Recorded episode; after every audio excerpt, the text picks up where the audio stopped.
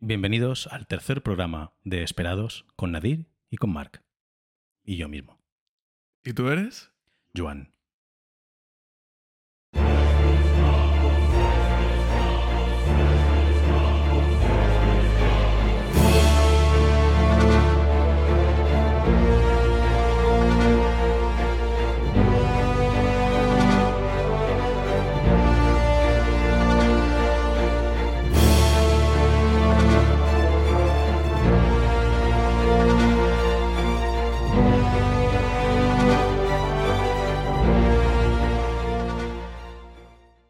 La gente que no lo sepa, que a lo mejor hay alguien que el primer episodio es este, Que va más empanado que vamos. bueno, pero hay- alguno hay siempre.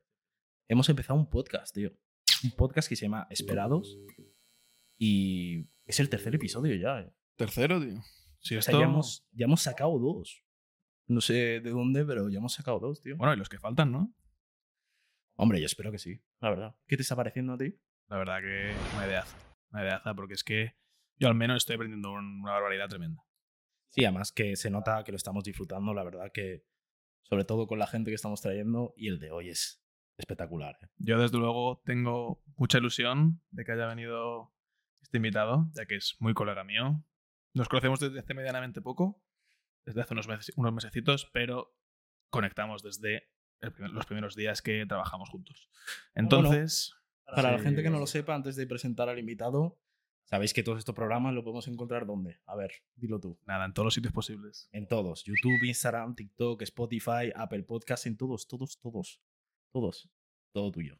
Pues mira, me encanta presentar aquí a mi compa, Sin Joan. presión, sin presión. Sin No, presión ninguna. Joan, ¿cómo estás? Muy bien, aquí esperando a ver qué artimañas me habéis preparado. Porque ya la primera era, oye, te vienes a un podcast, así algo como muy ligero. Y vengo aquí y me encuentro una producción de video podcast a nivel cinematográfico. Bueno, Vengo bueno. de trabajar, ni me he afeitado ni nada y estoy aquí delante de las cámaras, así que ya me la habéis liado la primera. Claro, de primeras hay que, hay que decirle a la peña Claro, que, que Joan se pensaba que esto no había vídeo. que era solo con audio. Efectivamente, efectivamente. Es un, yo creo que es una. Había que avisar a la gente, ¿no? Digo yo. Bueno, pero es que en el trabajo estamos para trabajar, Joan. Bueno. No, no se puede estar comentando otras cosas. Yo sí, no hables por ti. Claro, habría que quizás avisarle porque a lo mejor se llevan una sorpresa. Alguno que otro al igual nos denuncia, entonces mejor avisar. Es que también hay que ir con cuidado con lo que dices, porque eh, cuando tú haces un podcast, no te ponen cara. Puedes soltar barbaridades y mientras no te reconozcan la voz, no pasa nada. Esto, Aquí, verdad, ¿eh? según lo que diga, ya saben qué cara tengo. Pero esto, Bueno. Joan. A ver, a ver. Es que esto dice mucho de ti. ¿eh? Sí, sí, totalmente. Esto dice mucho. Totalmente. Pero lo Hay que mejor- tirar la piedra y esconder la mano. Pero a lo mejor esto no es tu cara de verdad, te la hemos distorsionado o algo. Eh, bueno, que si me ponéis un par de píxeles, ya Sí. está. ¿sabes? Yo, tú sabes que yo editando se me da bien, yo te, yo te cambio alguna cosilla y así la gente no te, no te reconoce. Pareceré un terrorista albano kosovar. Sí, yo, ¿cómo Sí, quieres? sí. Yo, como tú me digas que te ponga, yo te pongo. Te pongo rubio. Pues si me tienes que poner, ponme pelo. O sea, si puedo elegir, ponme pelo. Pues hombre, me parece muy buena Ah, idea. está Perfecto. ¿no? Oye, esto peña con menos. verdad. Eh, no, no, no, no. Hay Que no, cosas que que, no. hay que tener asumidas ya. A ver, es un nivel de calvicie, eh, si no es cero, es 0,1 yo creo. ¿eh? Bueno. Muy, muy bajo. Habla por ti. Cuando llueve, yo me mojo muy rápido. Buena referencia, ¿eh? Bueno, Me ha gustado. Bueno, que nos estamos liando. Nos gustaría que te presentaras para la gente un poco. Yo sé que Mar te conoce, yo más o menos, y sobre todo hay mucha gente que te conocerá, pero otra que no. Quiero que te presentes un poco, que nos digas de dónde vienes, quién eres, qué es lo que haces. Bueno, realmente tampoco sé muy bien para qué me habéis invitado. Más que para echar eh, gasolina al fuego. Yo tengo una profesión muy entretenida, pero tampoco es nada del otro mundo, que soy farmacéutico. Para que os sirva de referencia, antes de montar la tienda para zurdos, Flanders era farmacéutico, así que ya, ya sabéis qué tipo de persona puede llegar a ser. Y por lo demás, eh, Flanders de los Simpsons. Ah, Yo no vale, sé vale. Si, si os ha pasado ya, si ya no. veis los Simpsons, vuestra generación o algo. yo por un momento pensaba que estaba hablando de alguien de verdad, ¿sabes? Yo No, de Flandes. de, de De un sitio, de, Olaolita. un Flan- de Flandes, ¿no? Flandes no es un lugar de. La batalla de Flandes. Flandes, no sí, pero Flanders. eso es Flandes, Bélgica, donde nos follamos a la gente allí a base con los tercios. Flanders es un personaje de los Simpsons, Claro. O sea, Tú- el Ah, vale. vecino de Homer. claro, claro, vale. Tu Mar, que sin infancia no has tenido mucha, ¿eh? No, no, yo veía los, los Simpsons, tío. Pero. Hostia. tipo. Nag nació ya bien joven. Claro, él Ya. conocía a Apu. A Apu, Apu. pero poco Apu. más. Había un meme, ¿no? De Apu o no. Sí, que, que Apu se fue, ¿no? Porque algo de racismo o algo así puede ser. No tengo ni idea. Yo Los Simpsons dejé de verlos en la temporada 12 o 13. O sea, iban por la 33, creo. O sea, los Simpsons no es lo típico que ves como toda la vida o algo así. Ya, pero cambiaron los guionistas y me pasé a Futurama y nunca más volví a ver Los Simpsons. Hostia, Futurama. Futurama. Futurama es la puta mejor serie de ver. Nunca la he visto, la verdad. Pues la tenéis que ver. Futurama, la, la del robot, ¿no? Bueno, Bender es uno de los protagonistas. El robot. ¿Sabes cuál es? no? Sí, sí, sí. No, no, que no, que yo nunca la he visto. Pues tienes que verla. Futurama es una crítica ácida hacia todos nosotros todo el rato. ¿Sí? Es una pasada. Pero imagino de la sociedad americana, ¿no? Más que de la no, europea. de todas en general. Sí. Sí. Con la excusa de que están en el futuro, nos ponen a parir al presente. Joder, nadie pues lo sabía, tío. Pensaba que era más moderno, tío. Veo que alguien aquí de, de- de los- del año. Déjalo. Lo dejamos con un pitido, ¿vale? Me pones ahí el pelo, me, qui- edito. me pixelas los ojos y me pones un pitido cuando hable de la ¿vale? pixelan los ojos y te pongo pelo, joder. Pues vale. está más enterado que tú, tío. Bueno, Sí. tienes que hacerlo así, o sea. Pero ya me está pidiendo demasiadas cosas. Ya pitido, pelo, eh, píxeles. bueno, bueno, bueno, cuidado. Bueno, porque cosas. estamos sentados. Si no te pediría que me pusieras un 80, o sea, que cuidado. Bueno, vamos a retomar un poco. Venga, Eh, dime. Dices que eh, farmacéutico. Farmacéutico. Hostia. La farmacia es algo que la verdad, bueno, él lo tiene un poco de familia, pero a mí es algo que siempre me ha llamado la atención porque me acuerdo que cuando era de, cuando era, era de pequeño, no, cuando era pequeño, no sabía muy bien cómo llegas a ser farmacéutico. O sea, ¿qué estudiabas? ¿Sabes? Yo me pensaba que era como estudiabas para ser médico, pero luego elegías el camino de ser farmacéutico. Farmacia es una carrera de mil madres. Porque todos los departamentos, tú trabajas para todos los departamentos sin tener uno específico. O sea, estudias las químicas de química, estudias la biología de bi- biología, estudias las asignaturas de medicina de medicina. La diferencia es que tú haces tres asignaturas de medicina, mm, tres de oh, no, tres no, como nueve de química, mm, tres de botánica y haces un poco de cada uno y vas picando de cada uno. Y luego tienes tu media docena de asignaturas específicas que siempre es farmacología y fármacos. Pero es una carrera muy, muy dispersa, la verdad. ¿En qué sentido? Pues que, por ejemplo, este señor estudia una carrera que tiene que empollar. No tiene que entender una puta mierda. Mientras él empolle, le da igual Da si igual es el derecho que- romano, derecho Algo- algo que civil. entender, ¿eh? Nah, artículos y artículos, y Artículos, y a decir protesto y vestirse como Ali McBeal, que es Mm. otra serie, otra referencia viejuna, ¿vale? Entonces, um, pero farmacia tiene asignaturas que tienes que empollar un montón, donde no tienes que pensar una puta mierda, y luego asignaturas que empollar no te sirve de nada. Yo eh, en físico-química a mí me dejaron todo el tiempo que quisiera del examen, todos los apuntes que quisiera, podía irme con portátil, podía irme con lo que ¿Sí? quisiera. Sí, sí, sí. Sin problemas. Empiezas a las 9 y acabas cuando tú quieras. Y suspende todo Dios. o sea, que no te digo más. Y Aún así- combina las dos cosas. Aún así, con estas facilidades suspende todo Dios. Sí, porque nada de lo que te van a preguntar está en internet ni en los apuntes. Tienes que razonarlo tú. Por eso te digo, es muy, es muy cambiante, es muy variable. Es una carrera muy bonita, pero te puedo decir que igual el 60 o el 70% de gente que estudia farmacia es porque le viene de familia.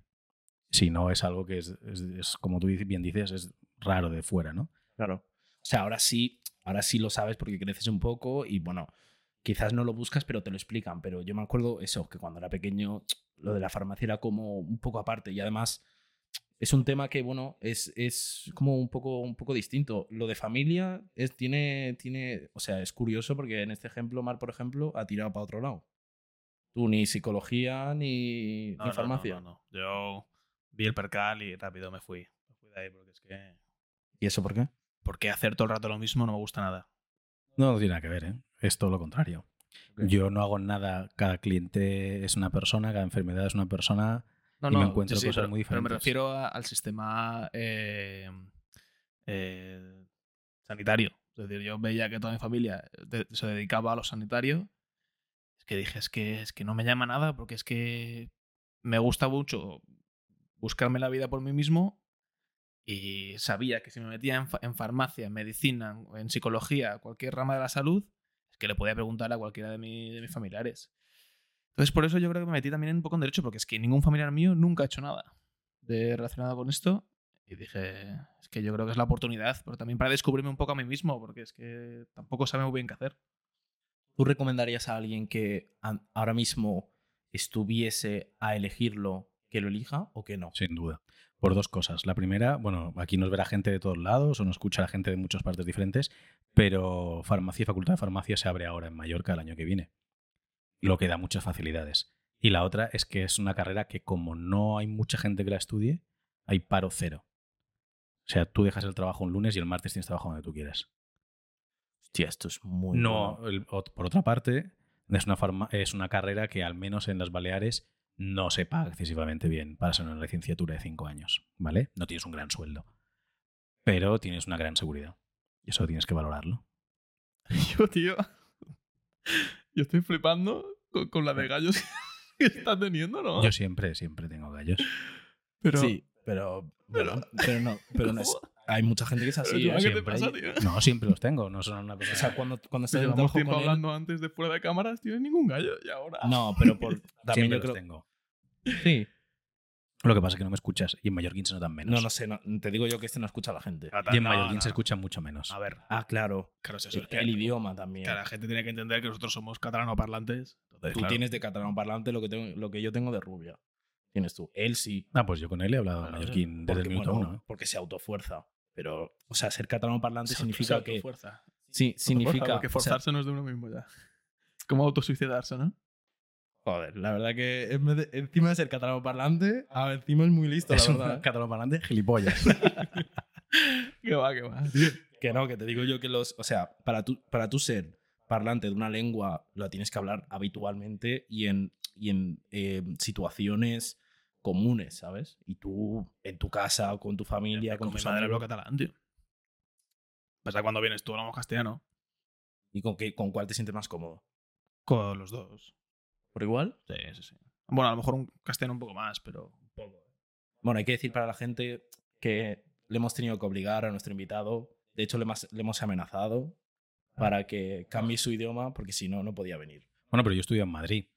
Toda la carrera estudio en Madrid. Yo puedo hablar castellano todo el tiempo que tú quieras. Otro, ¿eh? Pero eh, es algo normal, ¿eh? De hecho, yo conozco mucha gente que es literalmente incluso más rayado aún, ¿eh? Pero en este caso yo creo que es cosa del idioma. Bueno, yo si queréis hablo mallorquín y si dejo de hacer gallos. No, que no, no, queráis. No, que la, pe- la peña no, no. No, no, en castellano. Bueno, vamos a centrarnos un poco. Em, no sé si le quieres preguntar, Mark, un poquito más profundamente. Bueno, mira, yo, Joan, el otro día estábamos hablando y me explicaste algo que a mí se me quedó muy, muy metido, de que era em, que tú me explicaste que la historia era... ah, dijiste un nombre. Que, la- que la historia era Cíclica, cíclica. siempre. Y entonces yo pensé, dije, a ver, explícame un poco esto y después yo te digo lo que pensé. ¿Por qué dices que es cíclica? Sea, yo ahora mismo no sé a qué te refieres, ¿eh? ¿Por qué la historia es cíclica? Mm. Coño, porque repetimos nuestros errores como sociedades una y otra vez, Pero- siempre. ¿Pero por qué lo dices? Explícalo. Bueno, fíjate. A ver, yo no soy la persona más adecuada para hablar de esto porque yo no tengo ni puta idea de historia, porque no soy licenciado de historia ni nada de eso. Pero si tú te paras a mirar nuestra situación actual a nivel sociopolítico, nosotros estamos en una situación totalmente preguerra mundial. Tú te paras a mirar cómo estaban en los años 20, bueno, mentira, un poco antes, en- a principios del siglo pasado, y, tienes una situación muy parecida a la que tenemos nosotros. Una crisis económica, problemas de luchas potenciales, grandes imperios que pierden su poder y nuevos imperios que lo van a coger. En ese momento era Inglaterra perdiendo su gran poder, y hoy el imperio austrohúngaro perdiendo su gran poder. Y ahora tenemos lo mismo. Y en cuanto a, a la sociedad, igual. Teníamos una sociedad en los felices años 20 donde nadie se preocupaba de nada y bueno, pues vamos a disfrutar un poco del ocio, donde no hay más problemas que el poder disfrutar de cada día y de lo que nos puede proporcionar nuestro ocio. Nosotros lo vemos hoy en día. Preguntas a cualquier persona por la calle qué problema hay a nivel económico, a nivel político y les suda la polla. Pero Ahora sabrán perfectamente quién es la hija de tal, con quién se ha acostado tal o qué película acaban de estrenar. Vale, pero entonces yo, cuando me explicaste esto, dije, vale, coincide históricamente todos los hechos. Pero claro, también es verdad que estamos cogiendo los hechos del 1900 hasta hasta ahora. Pero es que antes es muy difícil porque el, el salto económico-cultural que dimos en el siglo XX fue tan brutal que la humanidad evolucionó en 100 años lo que no había evolucionado en 300. Y en 300 Claro. evolucionó lo que no había evolucionado en 600. O sea, tú te paras a mirar algo y vuelvo a repetir, por favor, yo no soy licenciado en historia, ¿eh? cuidado, que no se me juzgue por eso, es una opinión personal. Pero tú te paras a mirar el imperio de Egipto y empieza mm, 2500 años antes de Cristo, casi 3000 años antes, y durante casi 4500 años apenas cambia. Apenas cambia, porque no hay una revolución tecnológica, social o política que cause un cambio importante. En cambio, tú miras lo que ha pasado los últimos 100 años en el mundo no tiene absolutamente nada, que ver. Nada que ver. O sea, cada vez es más rápido. Y lo- donde antes eran 50 años, ahora son 20. Y donde serán 20, serán 10. O y menos vuestros incluso. hijos vivirán en utopías o distopías de ciencia ficción que vosotros, como viejos chochos, no os vais a creer. Porque el mundo cada vez acelera más y más rápido. Los cambios son más fuertes. Pero piénsalo, si cada vez todo cambia más rápido y estamos, o sea, todo cada vez es más diferente a antes, entonces nos están repitiendo. Sí, lo que pasa es que se están repitiendo en periodos más cortos. Antes las crisis económicas venían una cada 50, 60, 70 años. ¿De acuerdo? Por ejemplo, o sea, claro, vosotros no os acordáis, pero hubo una crisis muy importante en los años 90 y luego la siguiente la crisis, 2000, la, la siguiente gran crisis fue luego con la caída de, de Lehman Brothers en el 2008. Estamos hablando de que habían pasado aproximadamente 20 y pico de años. Pero ahora las crisis, la siguiente crisis después de Lehman Brothers ya solo ha sido al cabo de 10 años. Y la siguiente será al cabo de 6. Porque la aceleración hace que todo sea mucho más rápido. Luego, ¿llegaremos a vivir en una perpetua crisis? Bueno, yo creo que ahora mismo ya casi vivimos en una perpetua crisis. sí. Si no, explicadme cómo un chaval ahora mismo de 20 años que está en la universidad, y es que estoy bajando un poco el nivel de euforia del podcast, porque todo esto es muy deprimente, pero ¿cómo le explicas a un chaval que está en la universidad ahora mismo, que tiene 20 años, que no tendrá apenas acceso a una vivienda en propiedad si no lo hace con una pareja y o heredado? Porque el nivel de vivienda es insostenible. ¿Cómo harás que su tenga pobreza energética? ¿Cómo habrá crisis energéticas? ¿Cómo habrá crisis climáticas? Ahora mismo nosotros en Mallorca estamos a 40 grados y en dos días va a empezar a ver las danas y van a bajar como 10 grados. Hoy en, hoy en Cataluña, en Reus, en Tarragona había ciclones y tornados. Ya ves. Y ahora de repente te- esto somos, estamos tan calientes en España a nivel de temperatura que el dengue y el mosquito que lo lleva se está volviendo endémico en zonas de Andalucía. O sea, el futuro no pinta bien. Lo que tenemos que hacer nosotros es hacer que lo haga. Pero todas las circunstancias hacen que cada vez todo sea más apretado, más fuerte y, y más restringido. El problema es que los grandes cambios se producen con guerras y eso es lo que no quiere nadie. Pero ¿y tú, por ejemplo, Joan, no crees que esto siempre ha pasado, siempre, año tras año, en cada año? Que ha habido desgracias, desgracias, desgracias, pero claro, pero no éramos conocedores de estas cosas porque tampoco el desarrollo tecnológico y cultural no- nos lo permitía. No, hay hechos científicos como el aumento de la temperatura del mar, eh, el aumento de la contaminación, eh, problemas que tenemos a día de hoy están científicamente probados. Eso no, no se puede negar un cambio climático. Eso es No, así no, y no. punto. El tema es que somos una especie superviviente total. O sea, nuestro gran poder, no, ni tenemos grandes colmillos, ni tenemos grandes piernas, ni tenemos grandes resistencias, ni fuerza. Lo que pasa es que somos extremadamente inteligentes en cuanto a sobrevivir. Y siempre vamos a sobrevivir. Por eso te recomendé que vieras pelis de distopías cyberpunks. Porque allí se ve perfectamente cómo, eh, incluso en las peores circunstancias, sobreviviremos. Somos humanos. La gente dice, no, es que las cucarachas sobreviven a holocaustos nucleares y nosotros lo haremos. Pero la cosa es de qué manera. O sea, Bueno, tú puedes, tú eso puedes- depende. Eso depende de cómo cambiemos como sociedad eh, a corto y medio plazo. O sea, ¿dónde pones el límite de sobrevivir? Porque quizás para una persona sobrevivir es estar, vivir en una casa de 6 metros cuadrados que, con la que tiene algún tipo de corriente y agua y tiene pan para comer. No estoy hablando de vivir en dignidad, que es lo que debería pasar eso, ¿vale?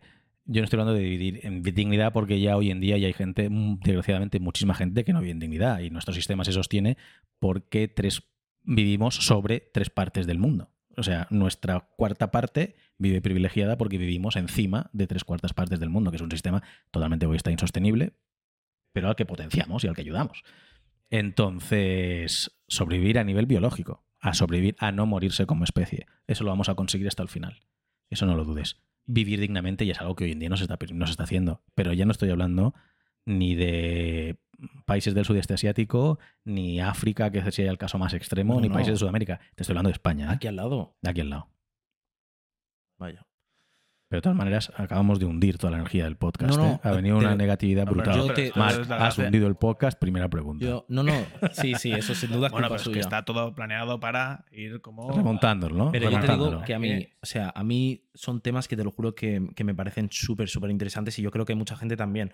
Sobre todo porque a mí me pasa un poco lo mismo que a ti.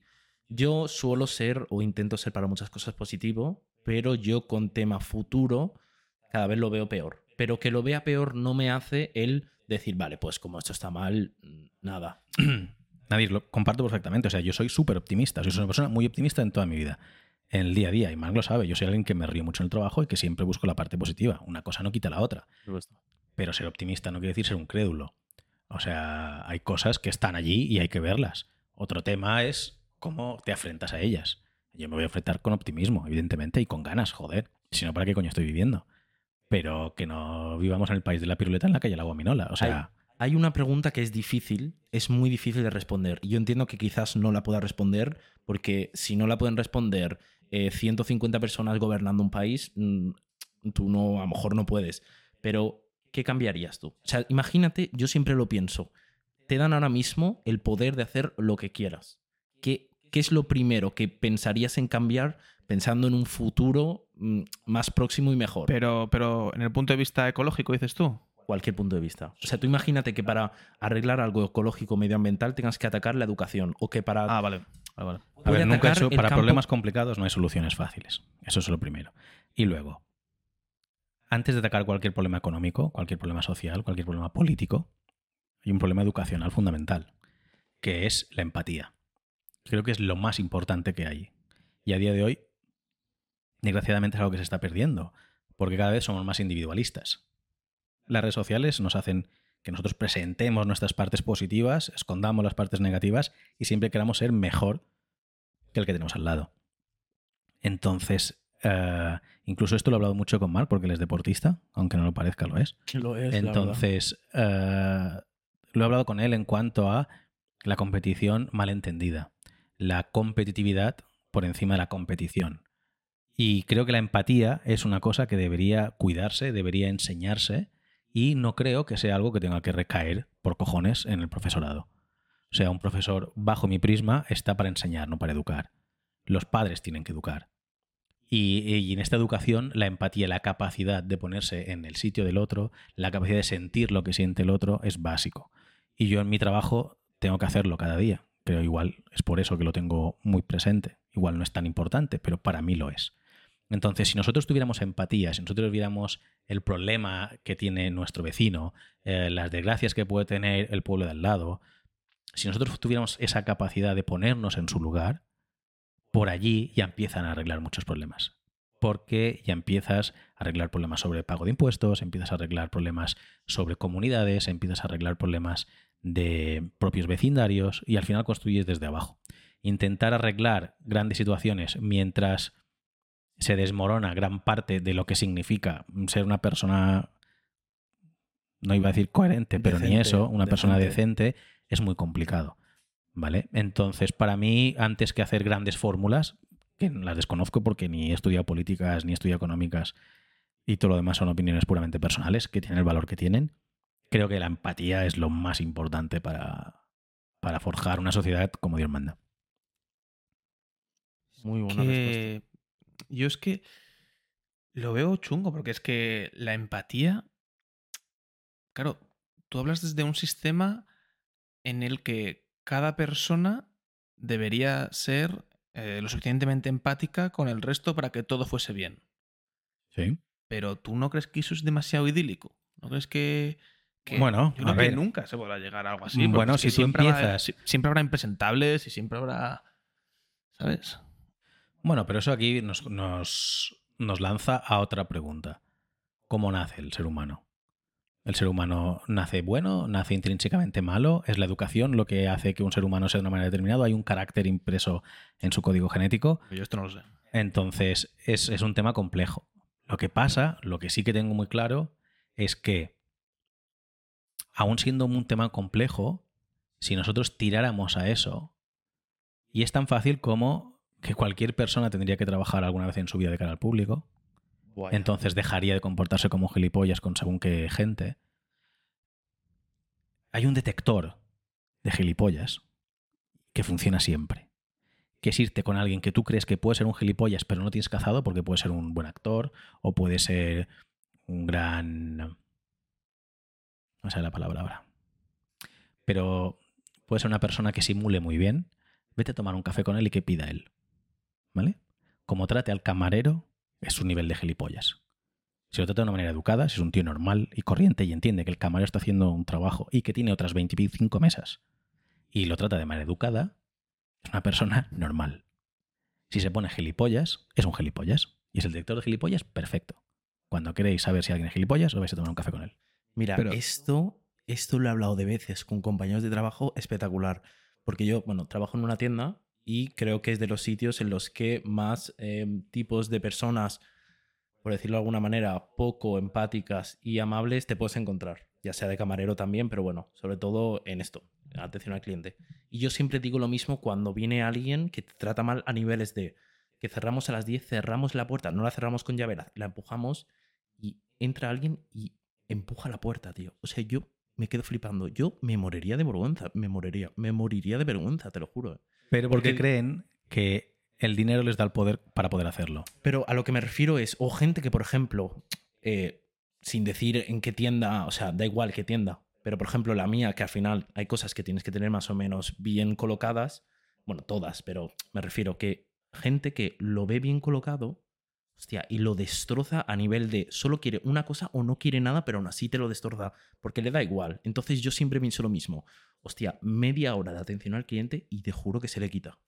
Por, se le quita, ¿eh? por lo que te decía, el egoísmo no es más que una consecuencia de la falta de empatía. O sea, yo haría obligatorio un curso de atención al cliente o algo así. Al igual que pondría en educación eh, el derecho, pondría en educación muchas cosas, también pondría, yo qué sé, un curso. Un curso de un día, me da igual. O sea, no tiene que ser una semana. Pero que, es, que, que intenten vivir lo que es tratar con gente que mm, se creen que literalmente vives para ellos. ¿Sabes? Entonces en ese momento tratas mejor a los Ese es un gran problema que- en el que se encuentra la sanidad pública a día de hoy. Me lo encuentro yo en la farmacia, pues lo encuentran también mis compañeros, las enfermeras y los médicos en los hospitales. Porque yo puedo entender que tú estés frustrado porque si nos vienes a ver es porque estás jodido. Pero eso no te da carta blanca. Y yo me lo encuentro a día a día cuando vienen a buscar medicamentos, cuando vienen a buscar consejos, cuando vienen a ver cómo se tienen que tomar según qué cosas, cuando vienen a buscar opiniones. Pero es que mis compañeros enfermeros y los médicos se lo encuentran casi casi aún peor. Porque son situaciones en las que igual hay un familiar que lo está pasando mal, igual hay cosas que no tienen una solución inmediata o que te tienes ves obligado a dar malas noticias. Pero es que es- eso es multiplicado por 10. Porque si ya son así, encima les toca la patata. Ya ves. Entonces incluso se ponen violentos. Y por eso hablaba de la falta de empatía. Porque tú tienes que entender que por muy jodido que estés tú, la persona que tienes delante no tiene culpa de nada. Por muy rabioso que estés tú, no es el camarero, el tendero, el médico o eh, el que sea, o el conductor del bus, el que te ha puesto los cuernos. Así que, tío, relájate, porque él no tiene culpa de nada. Tus problemas son tuyos. ¿Vale? Solucionalos. Y si no puedes solucionarlos, los hablas con un amigo, con un familiar, o te vas a hacer deporte. Pero no cargues tus frustraciones sobre los demás. Y el problema es que la gente hoy día de hoy va con la escopeta cargada por la calle. Y carga contra el primero que encuentra. Y es muy fácil entrar a una tienda, venir con la tarjeta, yo tengo la pasta, yo mando y pisar. Y no se puede ir así por la vida. Hostia, pero, pero es, es muy rayado, tío, porque además lo notas. El, o sea, ya clasificas un poco a este tipo de gente. O sea, ya cuando ves a la típica persona de cierto país, del norte de Europa, con mucho dinero, que no tienen reparo en decirte eh, quiero todo esto o dame todo esto. O sea, ya notas más o menos que luego. O sea, es, es duro porque en realidad no, no, hay un, no hay como una imagen de, de este tipo de persona. O sea, te lo puedes esperar de cada uno. Sí, en este caso el gilipollas es de cualquier nacionalidad. Pero no te equivoques, cuando, cuando alguien específicamente te trata mejor o peor debido a la condición económica, También. es eso es racismo. Y es un racismo racial y es un racismo económico. Porque si tú entras allí siendo más negro que el carbón, pero eres alguien importante, alguien famoso, eres un jugador, eres un rapero y tienes pasta, entonces te van a tratar de puta madre. En cambio, si no lo eres, te van a tratar mal. Es que ya no es ni racismo por color, es racismo por pobreza. Porque ellos tienen pasta y ellos se consideran mucho más potentes económicamente que tú Y puede ser de un país del norte de Europa, pero pues un norteamericano, o lo podemos hacer nosotros sin darnos cuenta en un país subdesarrollado. Y tenemos que ir con muchísimo cuidado con eso. Al final, el racismo existe, evidentemente, pero el problema, lo que más fuerte es, y nosotros es lo que menos vemos, porque con el racismo nos quedamos todos, es con el clasismo. Y es clasismo puro y duro. Vaya. Joder, yo no he hablado durante cinco minutos, pero. Se ha notado porque ha subido el nivel del podcast. te has dado Sí, cuenta, sí. ¿sabes? Sí, la verdad. ¿Cómo, La os metéis conmigo? eh? Pero aquí quien, quien hace las preguntas soy yo. Ya, Eh, sí. Bueno, nada, a ver. Yo sobre este tema opino lo mismo que Nadir, porque es que también he estado trabajando en, de cara al público. Bueno, tú, no- yo no lo sabes, pero yo estuve en el corte inglés unos cuantos años. Bueno, unos cuantos meses. Unos cuantos años. Unos cuantos meses. Pues a lo mejor me Empecé cuando también. tenía 12, Sí. ¿vale? Me explotaron laboralmente hasta Sí. los 13. No, no, sí, sí. Y lo que más odiaba, pero además, que soy una persona que, hostia, que me gusta tener mis. Tu mi- zona mis- controlada. sí, mi zona controlada, de, de rollo de, de colores ordenados, no sé qué cuántos. Y tío, te venía una de peña y te tocaba los las cosas plegadas. Tío, pero ¿qué Bueno, pero eso, eso es parte del negocio. Claro. El- eso tienes que asumirlo. No, el problema no, es que lo no, hagan sí. a malas No, o que o sean sea, desagradables. Yo, mira, yo antes de que Yo Mark cuando empezara. voy, no, no hago estos desastres a una tienda. Yo cuando Mark, antes de que Mark empezara a las tiendas, yo ya le avisé de que esto pasa. Esto hay. O sea, esto te lo vas a encontrar. Pero hay ciertos niveles. O sea, o sea, tú ya te vas acostumbrando a un cierto nivel mínimo de que te molesten cosas, te toquen cosas y te... O sea, en el momento en el que tú, por ejemplo, tienes algo colocado y tienen que mirar las tallas, porque aunque esté doblado, tienen que mirarlas, Mark. O sea, no pueden estar O- detrás de gente. sí, vale, sí. Pero eso es el mínimo aceptable. Hay otra cosa que es, no quiero nada de esto, o sea, no lo voy a comprar, pero te lo voy a liar pero todo. te lo voy a liar. O sea, solo estoy mirando. O sea, yo ya sé que no voy a comprarlo. No es que lo mire y luego diga, no, al final no lo quiero. No, no. Desde el principio sé que no lo voy a comprar.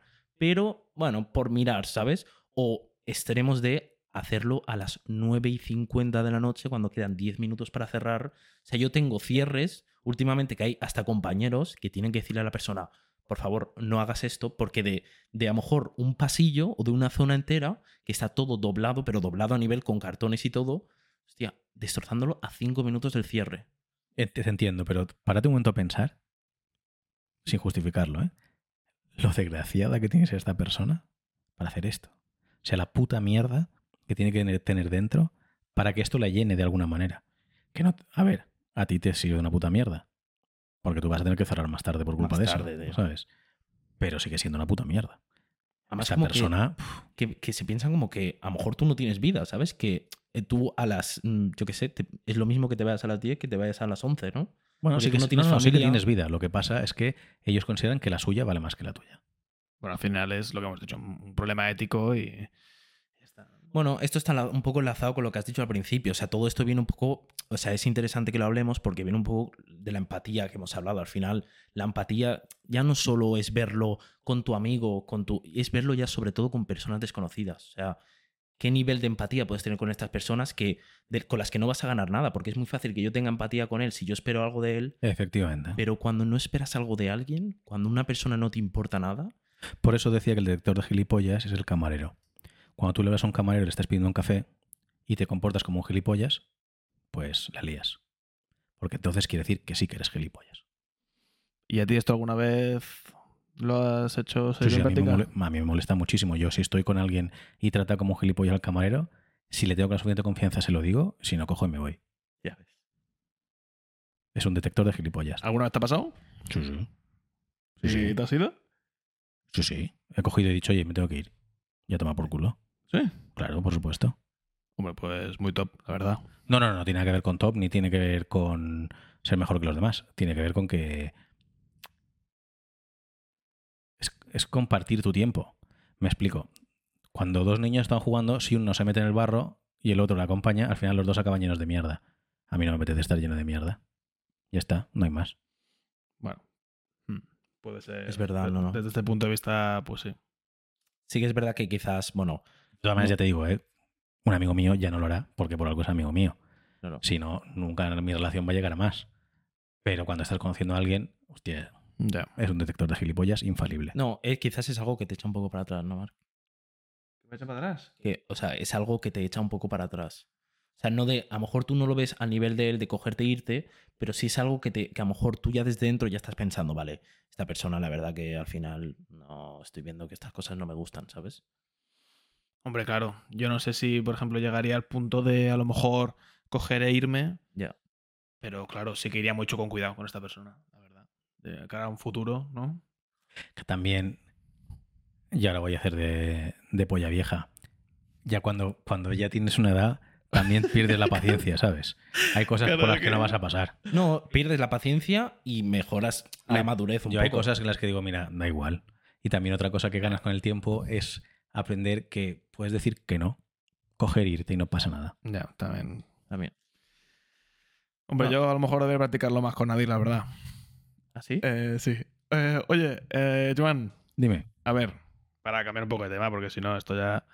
ahora, vamos, o sea, habremos deprimido a más dale, de dale, uno. Mar, dale. Eh, Ya no queda nadie ahora mismo en el podcast, lo sabéis, ¿no? Se han ido pues, todos. Si- esos pocos que queden, si queda alguien, yo creo Sí. que es de la gente más interesante, porque esto es lo típico de hablar, o sea, yo hablo con cuando estamos cerrando y esto, estos son los temas, tío, de, de, de empatía y todo esto que a mí me mola, la verdad. O sea, que si queda ahora mismo alguien mirándolo, que sepas que eres una persona interesante. Pues venga, pues tienes la aprobación de Nadir. Dale, venga, dale. dale. Entonces, eh, el otro día comentamos una noticia que era sobre los nanorobots, Sí. ¿no? Que me pareció increíble porque básicamente se trataba como eh, una tecnología mm, eh, la más avanzada que exi- que existe, la cual se inyecta en vena, ¿no? Y la cual se encarga de eh, erradicar completamente en el cáncer. No sabemos. Bueno, es que aún, a ver, está en fase experimental. Ah, está. Lo que pasa es que ya se está probando. La nanorobótica consiste en eso, en inyectar pequeños nanorobots en sangre que buscan las señales químicas de células cancerígenas. Y entonces las atacan y las matan. Y luego tú las excretas. Y esto, a ver, es que esto me parece a mí increíble, la verdad. Esto, es Esto es la polla, pero aún falta mucho. Y falta mucho y a la vez es muy esperanzador y muy peligroso. Porque van a por las células cancerígenas, pero ¿y si cambias la señal química y van a por tus neuronas? Es que es una rayada, ¿eh? Pero es que a mí, sobre todo, lo que más me, me explota la cabeza es el tamaño de estos, de estos robots. Bueno, ya te lo dije, no son... Hostia, que lo, lo hablo porque lo veo en las revistas que nos mandan en la farmacia y eso, pero que tampoco soy ingeniero Bueno. robótico ni nada de eso. Pero mm, no son 100% ah, metálicos. Metálicos me refiero a tecnológicos. Muchos de ellos son ah, lo que llamamos robots químicos, son proteínas preparadas y células preparadas para eso. ¿Vale? O sea, son unas células preparadas químicamente, químicamente y electrónicamente, ¿vale? Con una serie de suplementos X que yo desconozco para hacer esta función. Aunque te digo, esto yo no lo veré. O al menos no lo veré en los próximos Bueno, yo 10 o creo que 15 sí, ¿no? años. Ni de coña. Sí, yo creo que sí. 10, 15 años no les falta muchísimo. Todo esto piensa que eh, la nanorobótica ahora es el futuro. O sea, yo si tuviera ahora un alguien que empezara a estudiar, le diría, hostia, estudia esto, porque es que incluso hay proyectos de reparación de células medulares. Eso quiere decir que gente con lesiones medulares volvería a caminar. Estamos hablando de cosas muy pros, muy, muy pros. Están hablando de restaurar o, mentira, reinsertar células madre en páncreas para eh, que la gente que es diabética tipo 2 dejara de ser diabética tipo 2. Esto a día de hoy es ciencia ficción, pero al nivel y a la velocidad que están haciendo es algo a 20 años plausible y me parece una flipada. Yo es que lo que me parece increíble, tío, es, como, como has dicho, que no son del todo metálicos, sino que es una modificación a lo mejor de la proteína de la célula tal. Me parece increíble que se pueda modificar algo así, ¿no? Porque es un poco como, como jugar un poco a ser Dios. Mark, Pero esto- esto no las es vacunas poco- son eso. Las vacunas. Es justo lo que iba a decir. Las vacunas son eso. Las Ah, pero vacunas, las vacunas no son como el, el virus debilitado ahí, como tocado. Depende. Ahora mismo una de las vacunas que ha habido del SARS, del COVID, una de las vacunas lo que hacía era cogía el ARN, eh, la codificación genética va en dos sistemas, en ADN y en ARN, ¿vale? Ácido desoxirribonucleico y ácido ribonucleico. Entonces, la síntesis de proteínas que las hacen nuestras células se hace normalmente con el ARN, ¿vale? Y la... Lo estoy simplificando todo un montón, ¿vale? Y eh, el ADN es la que se encarga de la mitosis celular, ¿no? de, la creación de nuevas células. Entonces, una de las, de las vacunas que nos introducían, que era la que más controversia causaba por, por todo el movimiento antivacunas, era que lo que hacía era presentaba este ARN modificado, entraba en tus células, te metía este ARN y este ARN modificado hacía que tú pudieras sintetizar anticuerpos. Hostia. Yo es que ¿vale? Y esto es la vacuna de ahora. O sea, si lo- esto lo hace una vacuna de ahora, que hace años que se, utiliza en veterinaria. Por eso decían, oye, no pasa nada. O sea, es una vacuna que este tipo de vacuna ya se ha usado antes durante mucho tiempo. Entonces, claro, de todas maneras, pensad que estamos hablando de temas muy polémicos. ¿eh? Esto puede provocar muchas reacciones, lo que estamos diciendo hoy. Pero si esto ya se hace a día de hoy, lo que se va a hacer dentro de 20 años. Es Que a nivel tecnológico es brutal y cada vez es- hay más avances y más rápidos. Y es que si vierais los, los cambios que se están haciendo a día de hoy en marcapasos, son extremadamente increíbles. Los diabéticos con las nuevas bombas de secreción de insulina que van puestos como si fuera un parche aquí visto. y lo controlan con el móvil o con el reloj, es increíble. Es increíble. ¿Entiendes? Entonces, ya estamos viendo en las prótesis de pies y de manos artificiales, e incluso en las manos, con la capacidad de poder mover tus dedos y hacer diferentes tipos de presión. Por eso te decía lo de. Por eso hablábamos del cyberpunk y de cómo lo que parecía una utopía o una distopía, según como lo vieras, ya es real. Y en los próximos 20, 25 años el cambio será increíble. Claro, es que hay gente que se piensa que si no ve un coche volando, no hemos llegado a ese punto de avance tecnológico. Pero el avance tecnológico está en estas cosas. O sea, es increíble cómo hemos normalizado todo tanto a un nivel de que vemos cómo una persona solo con su cerebro puede controlar un brazo que no tiene nada que ver con su cuerpo, no, nada, y lo puede mover. Pero es que yo voy más allá, porque vosotros sois nacidos en el 2000. Sí. Sois la generación del 2000, pero yo cuando tenía 14 años, en los años principios de los 90, a mí me dices que mi radiocassette, el Wallman, Claro. el, y toda mi enciclopedia que tenía de 14 tomos, eh, todos mis CDs, y mis videojuegos con mi Super Nintendo y todas las mierdas, las tendría en un aparato como el móvil a día de hoy, yo te digo que eres un flipado, que eso es imposible. Y eso se consiguió en 5, 6, 7 años. El primer ordenador que yo tuve era un portátil. Mentira. Sí, bueno, el primer ordenador que yo tuve realmente era un portátil que la pantalla era LCD como la Game Boy, era amarillo, no se veía una puta mierda. Mira. Pero pues, y pasé de eso a día de hoy, que en tu casa tienes tu monitor 4K de 32 pulgadas con una GeForce que tira que flipas y estás viendo las cosas en 4K, sentado en tu casa. O sea, hoy en día el cine es una experiencia, pero la calidad que te puede ofrecer una tele en tu casa es difícil de superar. Si eso se lo dices a alguien hace años, y cada es lo que hablábamos antes de la prisa que se da a la sociedad en avanzar. Eso me pasaba a mí, pero mi abuela, cuando vio en los años 60 cómo el hombre llegaba a la luna, decía que eso era imposible. Que lo que estaba viendo por la tele le estaban timando, porque era irreal. Entonces, ese cambio, mi abuelo, nacido a principios de 1900, ya no entendía, eh, para él Internet era magia, era herejía, era imposible.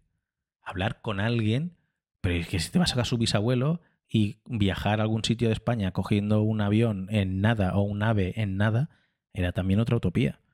El problema es que los saltos generacionales se están dando tan rápido Cada vez más rápido. y cada vez más rápido que yo tengo un sobrino que tiene ahora mismo 8 años, que cuando él tenga mi edad, el mundo no tendrá nada que ver. Pero no será como nos lo hemos imaginado nosotros, que el cambio en 34 años, 32 años, será acojonante. De hecho, bueno, esto es un ejemplo con, por ejemplo, la, la película de Regreso al Futuro y películas antiguas que cómo veían años actuales de ahora mismo y cómo son en realidad. O sea, ellos veían el avance tecnológico a nivel casas eh, súper tecnológicas con coches voladores, trenes voladores, pero en realidad la tecnología ha avanzado mucho más en otros aspectos que ellos no concibían en ese momento, ¿sabes? Ellos no concibían quizás otro tipo de avances como todos los que has explicado tú a nivel ordenadores, móviles y todo esto, pero ellos se pensaban que lo que era el avance que íbamos a tener en 2020 o 2022, no sé qué año era lo de, lo de Regreso al Futuro. en el futuro, eh, el tío viajaba al año 2012, si no voy mal. 2012, imagínate. Y en 2000, Era mil- no, mentira, 2015, porque era 1985, 2015, 2015, 1955. es verdad. Bueno, El tema, eh, pero en Regreso al Futuro sí que te mostraron el móvil, te mostraron las videollamadas, te mostraron un montón de cosas. Lo que pasa es que en el 2015 había fax, cosa que ya no existe. Las Nike, las Nike se atan solas, ¿no? Bueno, Nike las sacó. Sí. Lo que no se ataban solas, pues sacó los Nike de los del futuro que se hinchaban y todo. Eso El tema es que sí cumplieron en muchas cosas, porque otra película que te recomendé mucho, que es Blade Runner, habla mucho de la deshumanización de- del ser humano como tal. Y luego hay cosas en las que hablamos siempre de las inteligencias artificiales y parece que todo está muy lejos, pero hace cosa de un año, no sé si os eh, leísteis la noticia, que ah, Google había tenido que desconectar una inteligencia artificial. Porque había creado una inteligencia artificial, no como nosotros la entendemos, no un Skynet ni un HAL de 2001, sino una inteligencia artificial que se encargaba de procesar muchos datos con otra inteligencia artificial que se encargaba de procesar otros datos y las pusieron a hablar entre ellas para ver si entre ellas eran capaces de aprender. Seguro que si lo buscan por internet es mucho más, Más claro. más preciso que lo que estoy diciendo yo. Y el problema es que se dieron cuenta que a las no sé cuántas horas se hablaban entre ellas y nosotros no las entendíamos. Habían creado un- una manera de hablar entre ellas que nosotros no las Qué entendíamos. no, descogieron y las, y desconectaron. ¿sabes? Entonces, claro, esto o sea, es algo que apenas hemos empezado a tocar. Por eso decía que farmacia con el paro y tal, pues puede estar muy bien. Es una carrera que tiene mucho futuro. Pero si yo me tuviera que dedicar a algo del futuro, yo me dedicaría a robótica y a, y a tú- inteligencias Tú ahora mismo a alguien de 17 años le dirías que tirara para algo de tecnología más que a... Claro, porque el problema que tenemos a día de hoy es que muchas cosas, muchas profesiones en los próximos 20 años quedarán obsoletas. Cierto. ¿Por qué? Porque lo harán los propios ordenadores. Y es normal. Entonces, Bueno, de hecho ya ha pasado. sí, ya, sí, sí, totalmente. ya hay muchas profesiones que o, o han de- desaparecido, desaparecido o están a punto o ha disminuido mucho el nivel de demanda de esa profesión. Totalmente. Entonces, hay un momento en el que tú piensas, bueno, ¿qué es lo que va a desbancar todo esto? Los ordenadores. ¿En qué nivel? Pues ya será a nivel robótico, a nivel de inteligencia artificial. Bueno, vamos a hacer eso. Yo me dedicaría a eso. Porque ah, es el- la máxima del, del quien vigila a los vigilantes, ¿no? Habrá un momento en que alguien deberá poder crear todas estas cosas que luego serán los que lleven el día a día. Pues creo que esto tiene muchísimo futuro y todo lo que es la informática de hoy y matemáticas sobre todo. Matemáticas, estas tienen unas salidas. Cuando yo estudiaba matemática no tenía ninguna salida, solo eras profesor. Pero a día de hoy todas las empresas de software se matan por los matemáticos. O sea, es una gran carrera. Mira que supuestamente las matemáticas no servían para nada. A nivel de informática sirven para un montón. A nivel Claro, de lenguaje y todas estas cosas sirven es- para un Esto es montón. un pequeño como algo de lo que también hablo muchas veces con amigos y es, claro, para un para Mark que, mm, saber hacer tablas cruzadas o saber hacer eh, bueno, reglas de tres quizás sí, pero según qué cosas no le ha aportado nada. Sí, sí. Le ha aportado a organizar la cabeza. Es, esto es muy importante. Yo no soy ninguna as en matemáticas. De hecho, a mí siempre se me han dado mucho mejor las químicas. Yo con matemáticas he tenido muchos problemas. Pero las matemáticas te, te obligan a, a organizarte la cabeza. Es igual que el latín en su momento, dar latín. ¿Para qué coño vas a dar una lengua muerta? Nadie habla latín. ¿Para qué hostias vas a estudiar latín? Y de hecho, hoy en día hay institutos de humanidades que siguen estudiando latín y hay carreras que siguen Claro. estudiando latín. Sí, sí. Pero por lo visto, por lo que me han contado, porque yo lo desconozco, no, no soy profesor, sí que te ayuda. El latín es un idioma muy organizado, que sigue unas Mm. secuencias muy claras, y eso te ayuda a organizar de cierta manera tus pensamientos. Porque al final se ha demostrado que las lenguas determinan tu manera de pensar. Por eso un alemán piensa como un alemán, porque habla como un alemán. Y, y una cosa que puede ser graciosa, pero no lo es, es que cuando un alemán te habla en alemán, tú no entiendes el significado de la frase hasta que él ha acabado la frase. Porque así como está estructurada, el verbo o el sujeto, lo desconozco, va al final de la frase. Entonces yo te estoy contando algo y hasta que no he acabado la frase, la frase no contiene un argumento, no tiene un sentido. Pero que el sujeto. Bueno, no lo sé. Pero ¿qué pasa? Que yo como alemán contigo tengo que esperar a que acabes. Porque no sé qué coño me estás hablando. Pero en español, el momento en que yo te digo, pues yo creo que este, pues tú ya, "Eh, no creo una puta mierda. ¿Por qué? Porque nos cortamos todo el rato, porque nuestro pensamiento lo determina nuestro lenguaje. Y es así. Por eso es tan importante, en este caso, por ejemplo, estudiar latín. Y en este caso, estudiar matemáticas. Matemáticas o químicas son lenguajes. Yo me di cuenta, yo estudié nueve o diez o once asignaturas de químicas, no me acuerdo. Y cuando yo acabé la carrera, Yo, de hecho, hice un, un trabajo sobre química, porque a mí me gusta mucho la química orgánica y la química farmacéutica, pero a mí, para mi día a día, o sea, ver de síntesis orgánicas no me soluciona una puta mierda. Pero me di cuenta que yo había aprendido un idioma. Entonces, yo cuando cogía el prospecto de un medicamento y veía la fórmula química, yo entendía para qué servía, cómo actuaba, porque estaba leyendo un lenguaje. El que estudia matemáticas entiende un lenguaje, entiende el lenguaje de los números. Y eso para el día a día, estás haciendo números todo el día. Tú vas a comprar y el cambio, una operación tan sencilla como una resta, es eso. Pero tú ya te estás adelantando, ya estás mirando el dinero que tengo, lo que voy a hacer, cómo me lo voy a gastar. Pues aquí me lo voy a gastar en copas y luego esto lo voy a tener que hacer, pero me tengo que comprar no sé qué. Al final todo son matemáticas. Entonces yo creo que es, al final es un lenguaje más. Y la informática tiene lenguajes de programación. Son lenguajes. Y por eso es tan importante. Estoy dando un coñazo que flipas, ¿eh? No, no, No, pero no. es que todo el sentido del mundo, porque es que a nosotros, no- a nosotros nos va bien, porque piensa, Joan, que nosotros aún no hemos descubierto un poco el sentido de, de todo esto. Sí, como si yo supiera cuál es el sentido de la vida, te diría no, 42. bueno, pero, pero más que nosotros. No, pero yo. Cuidado, ¿eh? no, no te piensas que a lo mejor tú ves a gente de nuestra edad y te piensas que a nosotros nos gusta hablar de, yo qué sé, de niñas y de. No, no, todo lo contrario. A mí estos temas los disfruto más hablarlos que. Bueno, y creo que Mar también. Desde luego. O sea, no te pienses que esto coñazo. No, no, no tengo ninguna idea preconcebida, te digo, tengo hermanos pequeños, sé perfectamente cómo va el tema. Lo que pasa es que, Que los hay, ¿eh? También te digo, ¿eh? sí, bueno, pero detector de gilipollas, llévatelos a tomar un Sí. café. Pero bueno, no sé, estamos en un nivel como que muy profundo, ¿no? Como que muy metafísico de todo. Pues mira, a mí me. Hablando de esto, también me, me- me gustaría introducirte el tema de las drogas. Porque entendemos las drogas como algo que nos altera psíquicamente, ¿no? Sí. Y que por lo tanto vemos cosas que en el fondo son humanas, porque vienen de, de la parte cerebral, de alguna parte cerebral que cuando, nos- cuando estamos sobrios de- desconocemos. Entonces yo te quería preguntar por, como también eres muy cinéfilo y, y veo que te gusta mucho la época de los 80, 90, etcétera, que es una época muy enriquecedora a nivel artístico, te quería preguntar si le ves una relación a, a que esa época hubiese una explosión artística de que los grandes temas, las grandes películas y los grandes libros como, como más conocidos fueron a, a través de, de- de artistas que, que a priori se ha visto que, que- cuando escribían o cuando redactaban estaban durante un viaje, ¿no? Un viaje de estos. Bueno, antes de nada, no quiero hacer apología de las drogas, la droga es No, mala, claro, siempre, ¿vale? En todos los sentidos. Luego, cualquier fármaco que tomes es una droga. Lo que pasa es que es legal, pero es una droga. De hecho, los ingleses lo tienen muy claro y los fármacos para ellos son drugs. Y las drogas, como nosotros las entendemos, son bad drugs. Punto. Luego, este, este boom artístico y experimentación con drogas, sobre todo drogas que te hacen salir un poco, no de la zona de confort, pero sí con un componente psicodélico importante, este boom se da en los años 70. Empieza con los años 60, donde no se puede juzgar muy bien a esta gente porque había muy poca información.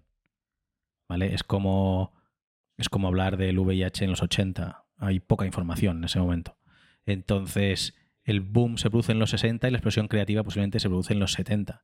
Si nos fijamos, los grandes movimientos musicales eh, se producen en esos años.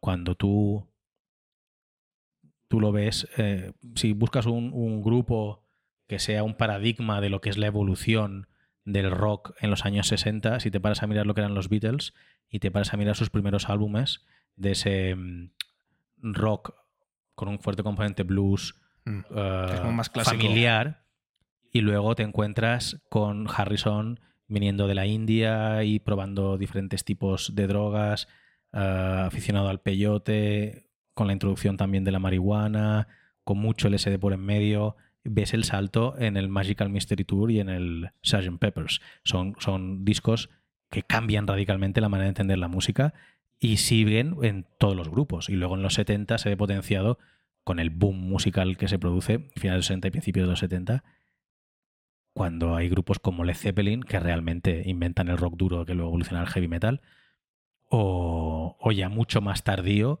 grupos que lo que, que inventan el rock psicodélico. Ya estamos hablando de, de Pink Floyd, estamos hablando de un- ciertos álbumes de Who o incluso de Emerson Lake and Palmer o el máximo que es King Crimson. Entonces, eso a nivel musical se dio muy temprano. A nivel cine, el cine va un poco siempre a. Siempre va un poco detrás de la literatura y de la música. Porque producir literatura y producir música es extremadamente difícil, pero es mucho más barato. Entonces, el boom de la droga lisérgica en el final de los 60 y los 70 en, en la ciencia, en literatura crea mucha ciencia ficción. Es cuando Philip K. Dick, es cuando. Ah, bueno, Isaac Asimov no, pero porque él era raro. Ah, pero hay un montón de gente que crea las obras de las que hoy en día nos alimentamos. Un montón de películas que vemos a día de hoy, los últimos 10 años, son películas basadas en libros de hace 40 y 50 y 60 años. Vaya, es verdad. ¿Vale? Y eso pasa allí en ese momento. Lo que pasa es que el cine, al ser tan caro, siempre intenta jugar sobre seguro. Por eso estamos hasta los cojones de ver remakes y segundas y terceras y cuartas partes. Porque es tan caro que yo no me la juego. Si voy a invertir 400 millones en una película, 300 millones en una película, ya me puede producir mil kilos de beneficio. No pasa nada, no pasa nada. No sé qué ha sido, pero espero que no se haya hecho daño. No, no. Vaya Hostia, se ha metido. No, no. imagino que será de alguna persiana o algo, ¿no? Ni idea. Si no hemos oído un grito, no bueno, es una para, persona. para nada. quien no lo haya escuchado, tal. Es que creo. No, No se ha escuchado seguro. ¿eh? Pues bueno, Hemos oído una hostia importante. hostia, pero, pero un hostiazo tremendo, ¿no? Sí. Entonces, em, en cuanto a la pregunta, ¿las drogas potencian el efecto creativo de la gente? Bueno, pues posiblemente sí. Posiblemente. Entonces, ¿tú crees que para alguien que no se droga que, y, y que escucha esta música, crees que le despierta esta zona de como a lo mejor cerebral en la que a lo mejor es la que se activa cuando tú te drogas? ¿Tú le ves la relación? Porque si no, no sería un éxito. No Claro. sé si me entendéis. Bueno, es diferente. Em, la música te puede, cuando te gusta, lo que tú secretas es dopamina. Mm. Y, y la dopamina al final lo que es es eh, una hormona que tú estás produciendo en el cerebro, ¿vale? Es un neurotransmisor que lo que te hace es que tú tengas una sensación de reconfort, de felicidad.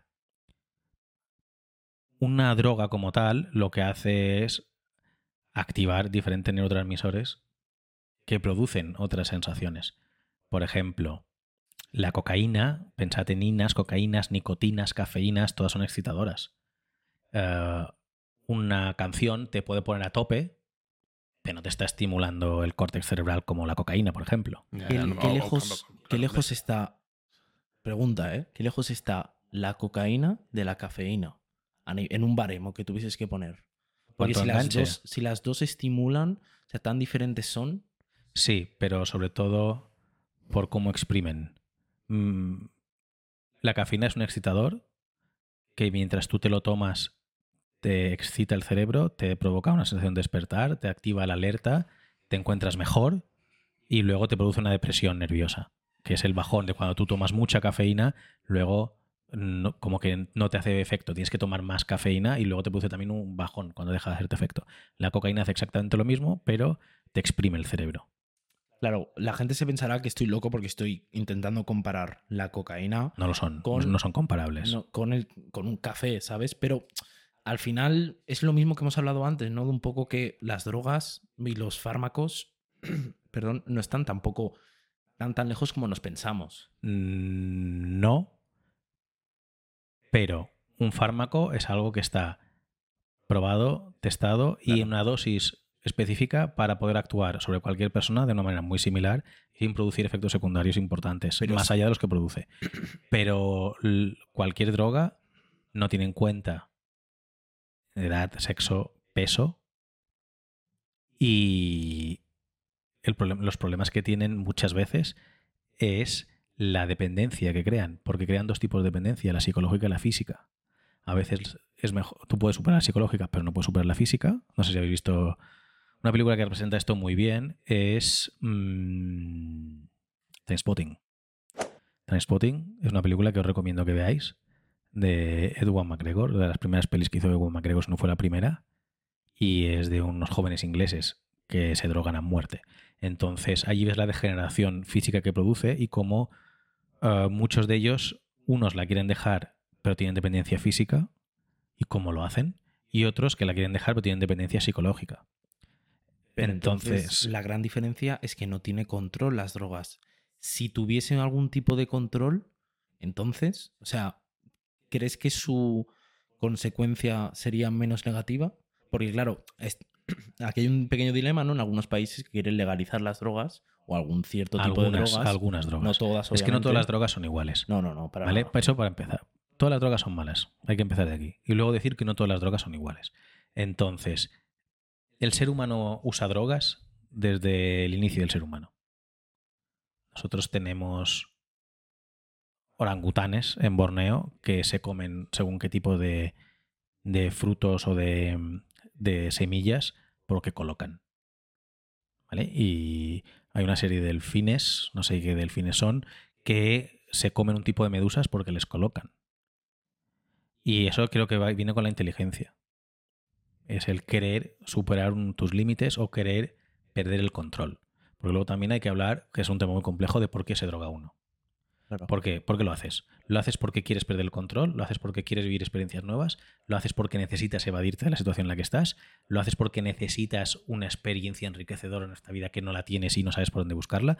O sea, eh, son temas muy complejos. Luego hay la gente que to- toma drogas porque el ambiente en el que ha vivido tampoco le lleva a hacer otra cosa que no sea eso. Entonces, legalizar las drogas, bueno, cuidado.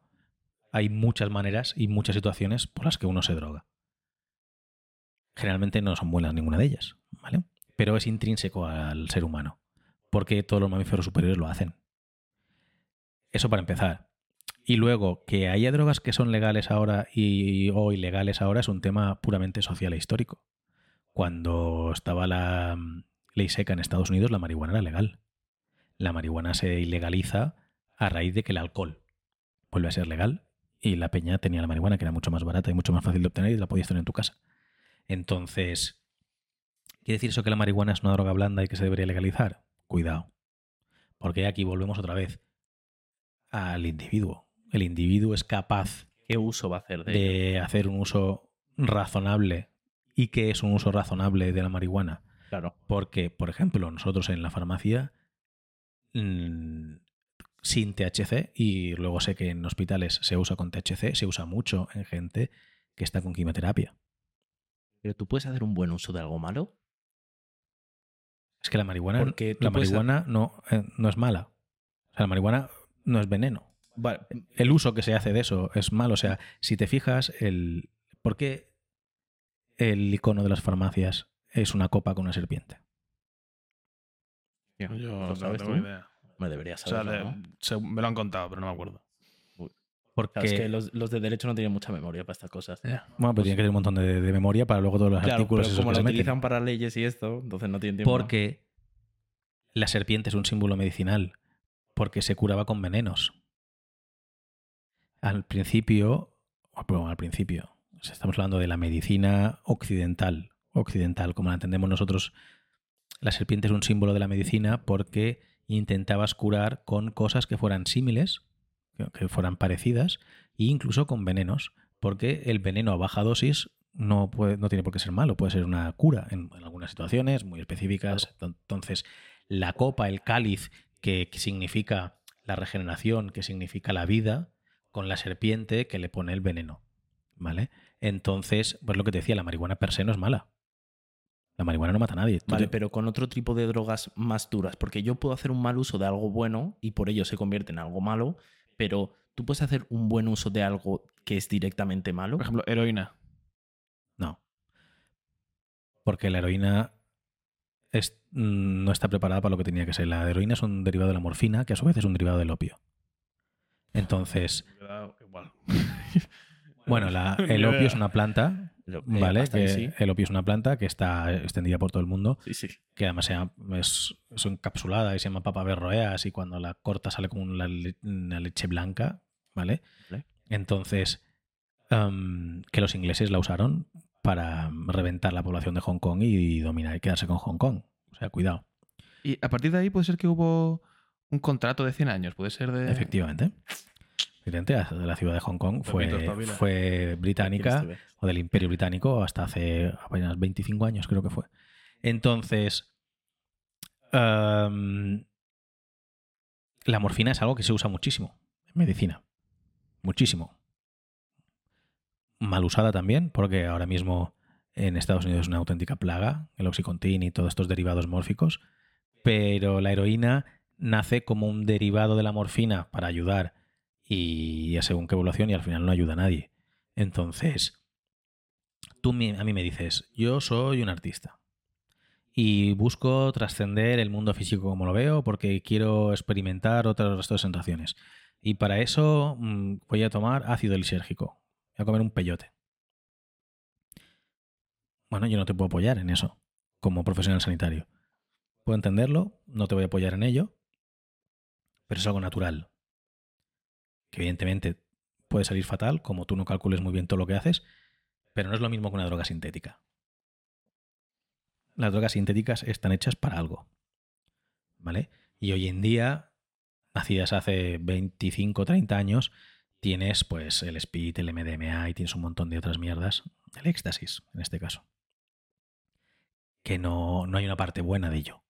Una cosa que sean, puedan ser placenteras bajo ciertas circunstancias o que te puedan gustar bajo ciertas circunstancias, pero no pueden ser buenas. Eh, la marihuana puede tener usos positivos. ¿Vale? Porque de hecho se usa en gente que tiene según qué problemas. Pero su abuso no lo lleva. Pero de todas maneras, la droga que más gente mata cada año, con diferencia, es el alcohol. Y tampoco tiene usos positivos, más allá de las relaciones sociales y el disfrutar eh, gastronómicamente de un buen vino, una buena cerveza o una buena ginebra. Pero socialmente está bien vista. Claro, al Y en este país extremadamente bien España. volvemos a lo, a lo mismo, ¿no? Que es que en una pequeña cantidad, claro, puede ayudarte en algo, ¿no? Efectivamente. O sea, este es un caso en el que sí siempre- puedes hacer un buen uso y un mal uso. Pero, sí, pero el buen uso es un uso social. No a, tu a nivel médico no te soluciona una mierda el alcohol.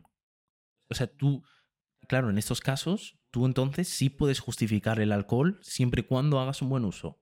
O sea, porque, o sea, siendo claro, el alcohol al final es algo malo. Lo es. algo malo en, en sí. O sea, el Sí, sí. uso, si tú haces un buen uso, puede ser mucho menos malo, pero ya es algo malo. Bueno, hay estudios que dicen que si tomas una copa de vino al día, a nivel cardiopático puede ser, puede ser bueno, a nivel del corazón, a nivel de circulación, pero al final, eh, lo que he dicho antes, todas las drogas son malas. Claro. Todas. Otra cosa es que es complicado ir con el discurso. Me explico. Yo me encuentro con muchos jóvenes que tienen muchas drogas que están muy bien aceptadas y otras que no están bien aceptadas. Pero es por desinformación, porque al final lo que hacen es pedirle al compañero o al hermano mayor o al tío que se mete y le preguntan cosas. El problema es la desinformación. Yo creo que si se le enseñara a la gente qué es lo que hacen, cómo funcionan y qué es lo que pueden causar, habría mucho menos problemas. Porque esas ganas de experimentar también se quitarían por la propia responsabilidad que tiene cada uno consigo mismo cuando sabes lo que pueden hacer. Y también es complicado el, el hablar de jóvenes y drogas cuando tú aún no acabas de estar bien formado, tú no, no tienes conocimiento de tu propia persona y tú cómo eres como individuo, ni sabes hasta dónde puedes llegar o hasta dónde no puedes llegar, ni siquiera sabes si tú eres una persona ah, fácilmente adictible a algo o no. Hay personalidades que son mucho más sensibles a las adicciones que otras.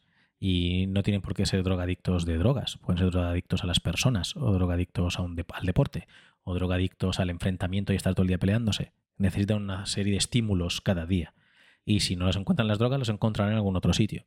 Entonces, el drogadicto, aunque no conoce de condición, ni de sexo, ni de estatus social, cualquiera es, cualquiera puede serlo, ¿vale? Hay que quitarse estigmas de encima. Sí que hay personalidades que son más susceptibles a ser drogadictos que No, no. otras. De hecho, cualquiera puede serlo a nivel del que el, el que es ahora drogadicto o alcohólico, si tú lo ves antes de que llegara a ser eso, tú dices que es tu hermano, tu tío, tu vecino, tu amigo, ¿sabes? O sea, es una persona aparentemente normal. Y luego también, lo que pasa es que es un adicto. Y un adicto, oh, pues tiene una serie de problemas y comportamientos ah, muy problemáticos. Primero autodestructivos hacia ellos y luego autodestructivos hacia el ambiente. O sea, me refiero que no hay una base, es decir, no es como que hay un tipo de conductas o personas que eh, son esas las que hacen que acabes siendo drogadito. O sea, tú puedes ser la persona más normal del mundo, que hagas deporte, te cuides y todo, pero que acabes en ello igual. Sí. pero las compañías son muy importantes.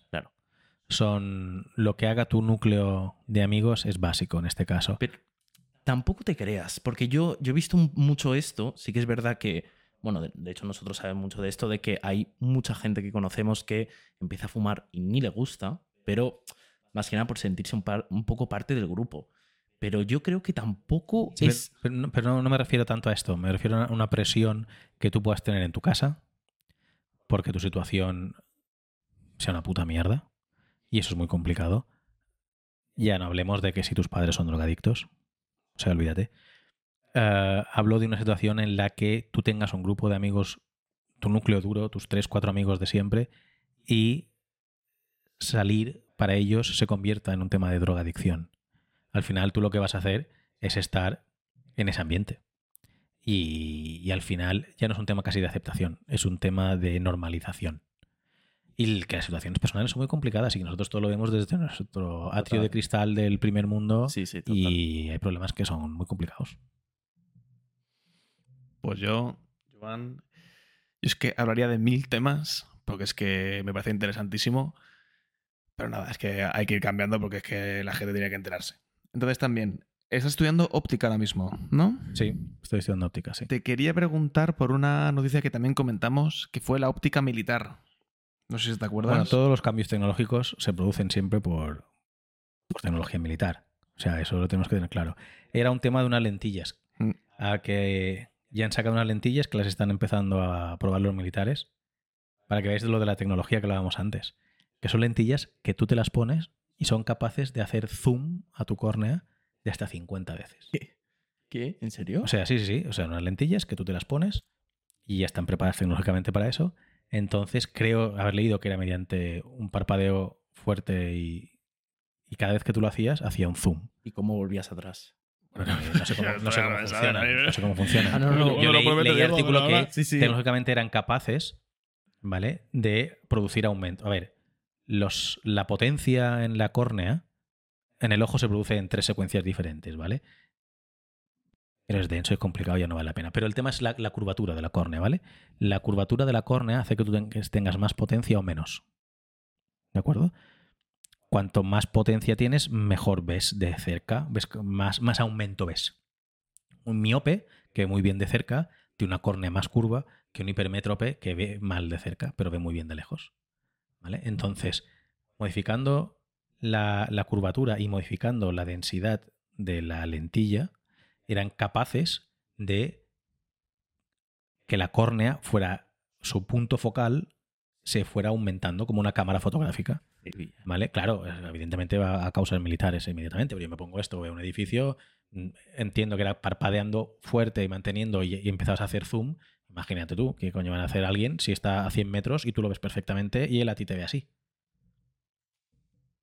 Pues tecnología, lo que hablábamos antes. La tecnología y hasta dónde está llegando. Esto está ya, lo están tratando ya los militares. Es increíble. Y bueno, que, que no- que hay que recordar que, bueno, que es que los inventos militares son eh, el repunte y lo máximo tecno- tecnológicamente, porque es que hay que recordar que el Internet, por ejemplo, fue un invento militar, el microondas fue una- un invento militar. Claro, como que un poco lo que empieza siendo paramilitar acaba siendo parte de un poco ¿no? de la sociedad, ¿no? A lo mejor esto mismo, de aquí a unos años, pues lo estoy utilizando hasta yo. Claro, ¿sabes? ahí sí, está. sí, sí. Al final lo que nosotros nos encontramos es que mm, las innovaciones de la NASA, de la Fórmula 1 y de los militares son lo que nos cambian la vida. Desde luego.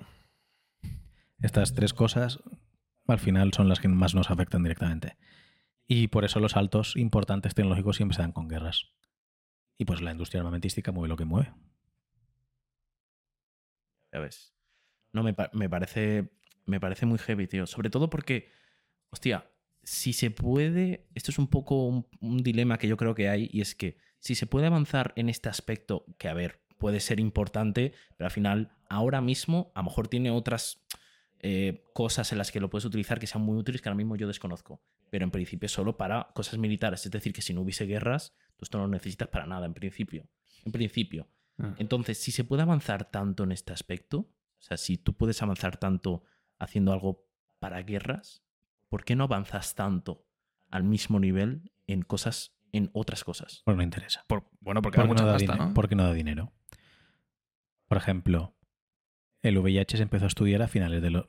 Mentira. Cómo poder sobrevivir al SIDA, que ya es el VIH con enfermedad, no es que sea ser positivo, es, se empezó a estudiar en serio a finales de los 90, mediados de los 90. En los 70 y los 80 había sido igual.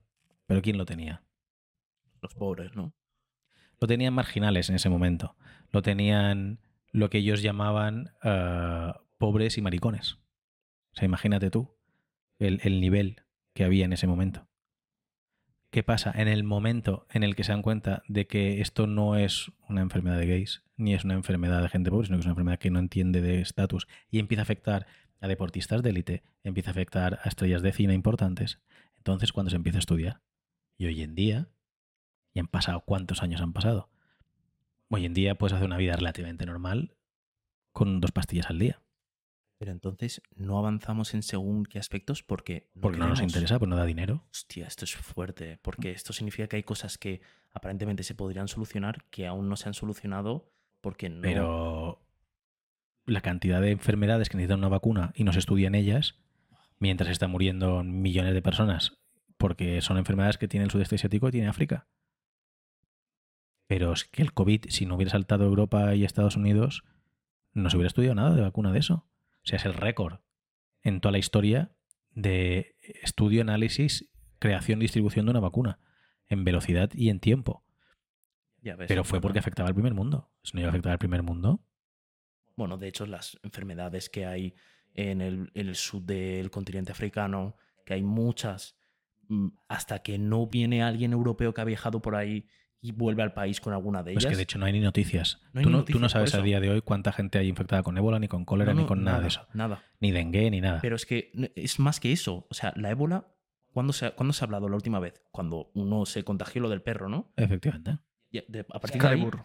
sí, a partir de ahí, que esto hay que hablarlo en algún podcast, pero a partir de ahí, nada. ¿Y qué es? Porque hay gente, o sea, no hay más gente que se haya contagiado, no. No porque... Pues es que no tenemos que ser hipócritas, es lo que hemos dicho antes. Nosotros vivimos un- con un sistema que nos permite vivir por encima de nuestras posibilidades, tanto económicas como ecológicas, porque mm, consumimos tres cuartas partes del mundo. Entonces, lo que no nos afecta a nosotros no se estudia. Pero es que eso sí de triste. No tiene, Bueno. si no tiene mercado, no tiene valor. Al final es humano, es capitalismo puro y duro, ¿no? Y es que es lo que interesa y lo que mueve pasta. Ese sistema Entonces que es el está montado. desarrollo. ese sistema que está montado y piensa que la industria farmacéutica, que no las farmacias, la industria farmacéutica, no sé si es la segunda industria más potente del mundo, por delante de comunicaciones y de motor. Solo la guerra está por delante. Bueno, y más después del COVID. Bueno, pues igual, ahora con el COVID igual ha pasado por La delante. primera. No lo sé. Yo cuando estudiaba yo era la segunda. Bueno, al Y- igual no sería una tontería que la gente que más dinero ha ganado en estos dos últimos años sean las farmacéuticas de, Ah, no, eso seguro. de Eso- AstraZeneca. Eso seguro. Ya no solo en nombres. No sé si hay que posicionarlo en AstraZeneca ni nada, sino en la industria farmacéutica en general. Porque también eh, nos ha pasado por encima la, la pandemia. Nosotros hemos aumentado en las farmacias la venta de antidepresivos y ansiolíticos más de un 25%. Pero es normal, has tenido a la gente encerrada, no les daba muchas posibilidades, de repente las has enfrentado a muchas realidades que el día a día hacía que obviaran y bueno, pues todo eso suma. Me viene un poco relacionado a lo que te quería preguntar. Ya estamos un poco llegando a la parte casi final. ¿Crees que se gestionado a nivel sanitario, eh? ni político ni económico? Eso nada, no te voy a preguntar. A nivel sanitario, ¿se gestionó bien la pandemia? En España sí. Me explico. En España nos entró una neura muy importante muy temprano. Podría haber sido más temprano. Pero a nivel europeo, lo que le pasaba a los chinos no era un problema nuestro. Por- otra vez por lo mismo. Por el puto egocentrismo del país del- de los países del primer mundo. Considerando que China no es un país del primer mundo, cuando China hoy en día es la primera potencia La mundial. primera potencia. Pero bueno, siempre somos, como somos de la vieja Europa, nos creemos que somos mejores que los demás. ¿Vale? Entonces, nosotros hemos sido de los países más restrictivos. Le hemos tenido los, eh, los cierres de población más duraderos. Y hoy en día aún se obliga a llevar mascarillas en hospitales, en farmacias, en transporte público y en centros de salud. Entonces, dentro de Europa, posiblemente hemos hecho un- una gran actuación. ¿Se podría haber hecho mejor? Seguro. Pero dentro de Europa hemos hecho una gran actuación. A nivel mundial, hombre, estamos muy lejos aún de ser asiáticos. Los asiáticos han sido súper mega restrictivos. Pero esto no, no te huele raro. O sea, no es como. No estaban como muy bien preparados. Porque. Bueno, ellos tienen una cultura en la. Cuando hablo de asiáticos, me refiero China, sudeste asiático, Sí. Corea y Japón. De Corea del Norte no hablo porque no tengo ni puta idea, porque están encerrados allí y Están no nos enteramos de nada, ¿vale? Sí, sí. Entonces, ellos tienen una cultura muy colectiva. Entonces, cuando tú estás constipado allí, un- resfriado común, ya te pones mascarilla para evitar contaminar a los demás, ¿vale? Para no hacer cómplices a los demás de tu error. Y luego hasta hablamos si está bien o está mal, pero ellos consideran que si tú estás enfermo es porque tú no estás bien. Entonces tú no tienes por qué joder a los demás, ¿vale? Entonces, eh, también piensa que ellos viven, y ahora hablo de Corea y hablo de Japón, China lo desconozco bastante en esta situación, zonas con terremotos, con tsunamis, de, donde el gobierno muchas veces tiene que tomar el control y son medidas excepcionales y están muy acostumbrados a, a obedecer. Entonces, eh, cuando hay una orden, son países que rápidamente acatan esa orden y la hacen. Nosotros cuánta gente teníamos que paseaba el perro Salía. 14 veces cada puto día para salir. Y el perro acababa de reventado, el pobre, que no había salido en 20 años y de repente lo empezaron a sacar a muerte. O gente que hacía fiestas ilegales. O... También va dentro de nuestra cultura. Y más, no solo por europea, sino por mediterránea y por pícara. Entonces, que lo hicieran allí, bueno, no están acostumbrados a. O sea, están más acostumbrados a obedecer que nosotros. Y yo no creo en teorías conspiranoicas, porque ya hace muchos años que se sabía que algo así pasaría. Cuando yo estaba estudiando, y eso estamos hablando de hace 18 años, yo fui a una conferencia que dieron en mi universidad y la hizo un, un virólogo muy importante y decía que en el futuro ya había habido una gripe aviar, ¿vale? Porque ha habido sucesivas gripes aviares. Y al final el SARS no es más que un que un virus zoológico, o sea, viene de un animal. Uh, entonces, el tema es que ya nos avisaron de que en China se producía un, una combinación de factores que no se producía en ningún otro país del mundo, que era que ellos criaban patos y cerdos juntos las- en las granjas. Y los cerdos tienen un sistema inmune muy parecido al nuestro, o nosotros al suyo. De hecho, se ha estudiado y se ha practicado varias veces trasplantes de órganos de cerdos a humanos y viceversa. Porque su sistema inmune es muy parecido al nuestro. Y los patos son el animal más guarro que hay. Más que los cerdos, más que cualquiera. Tú tienes un, un sitio en casa y tienes patos y eso es un nido de mierda. Son súper guarros. Entonces, eh, ellos ya tenían estudiados que los virus de animales saltaban de patos a cerdos y de cerdos a patos y se retroalimentaban. Y que el problema que tenían, estoy hablando de que esto ya estaba estudiado a finales de los 90, a principios del año 2000, por, eh, por el virus este de la gripe aviar. Entonces se sabía que cada vez que saltaba el cerdo atacaba un sistema inmune muy parecido al nuestro. Y cuando volvía, volvía reforzado porque había superado las defensas del cerdo. Se potenciaba, crecía, infectaba más patos y luego volvía a saltar al cerdo. Y en ese momento en el que se produjera el salto al, al hombre, pues produciría una pandemia de gripe. Lo que nos, todo el mundo esperaba es que esto se produjera en una zona rural en China, no en una macro ciudad como Bután en China. Eso es lo que huele mal. Pero claro, igual sí que fue un animal o una Claro, que se trajo de, de la zona rural. A mí las teorías conspiratorias, normalmente cuando puedes explicar algo por la estupidez humana o por la codicia, Sí. eh, no, es antes ¿eh? se explica por eso, ¿vale? A mí que fueran los chinos, pues hubiera sido, No. mucho, hubiera sido mucho más fácil librarlo en medio de Estados Unidos. Ya, pero ya eso sí, eso es verdad. Pero claro, habla un poco, yo lo enfoco más a lo que has dicho, lo, lo del final, que has dicho un poco de que, claro, nosotros nos saltábamos más las normas, ellos tenían como más disciplina, estaban quizás incluso más acostumbrados. Entonces era eso, era como, hostia, si ellos han podido, claro, si ellos lo han podido llevar de esa manera también, ¿por qué nosotros no? ¿Sabes? No, Entonces- tampoco lo han llevado tan bien, me explico, lo han No. llevado muy bien, pero es que son tantos millones Claro.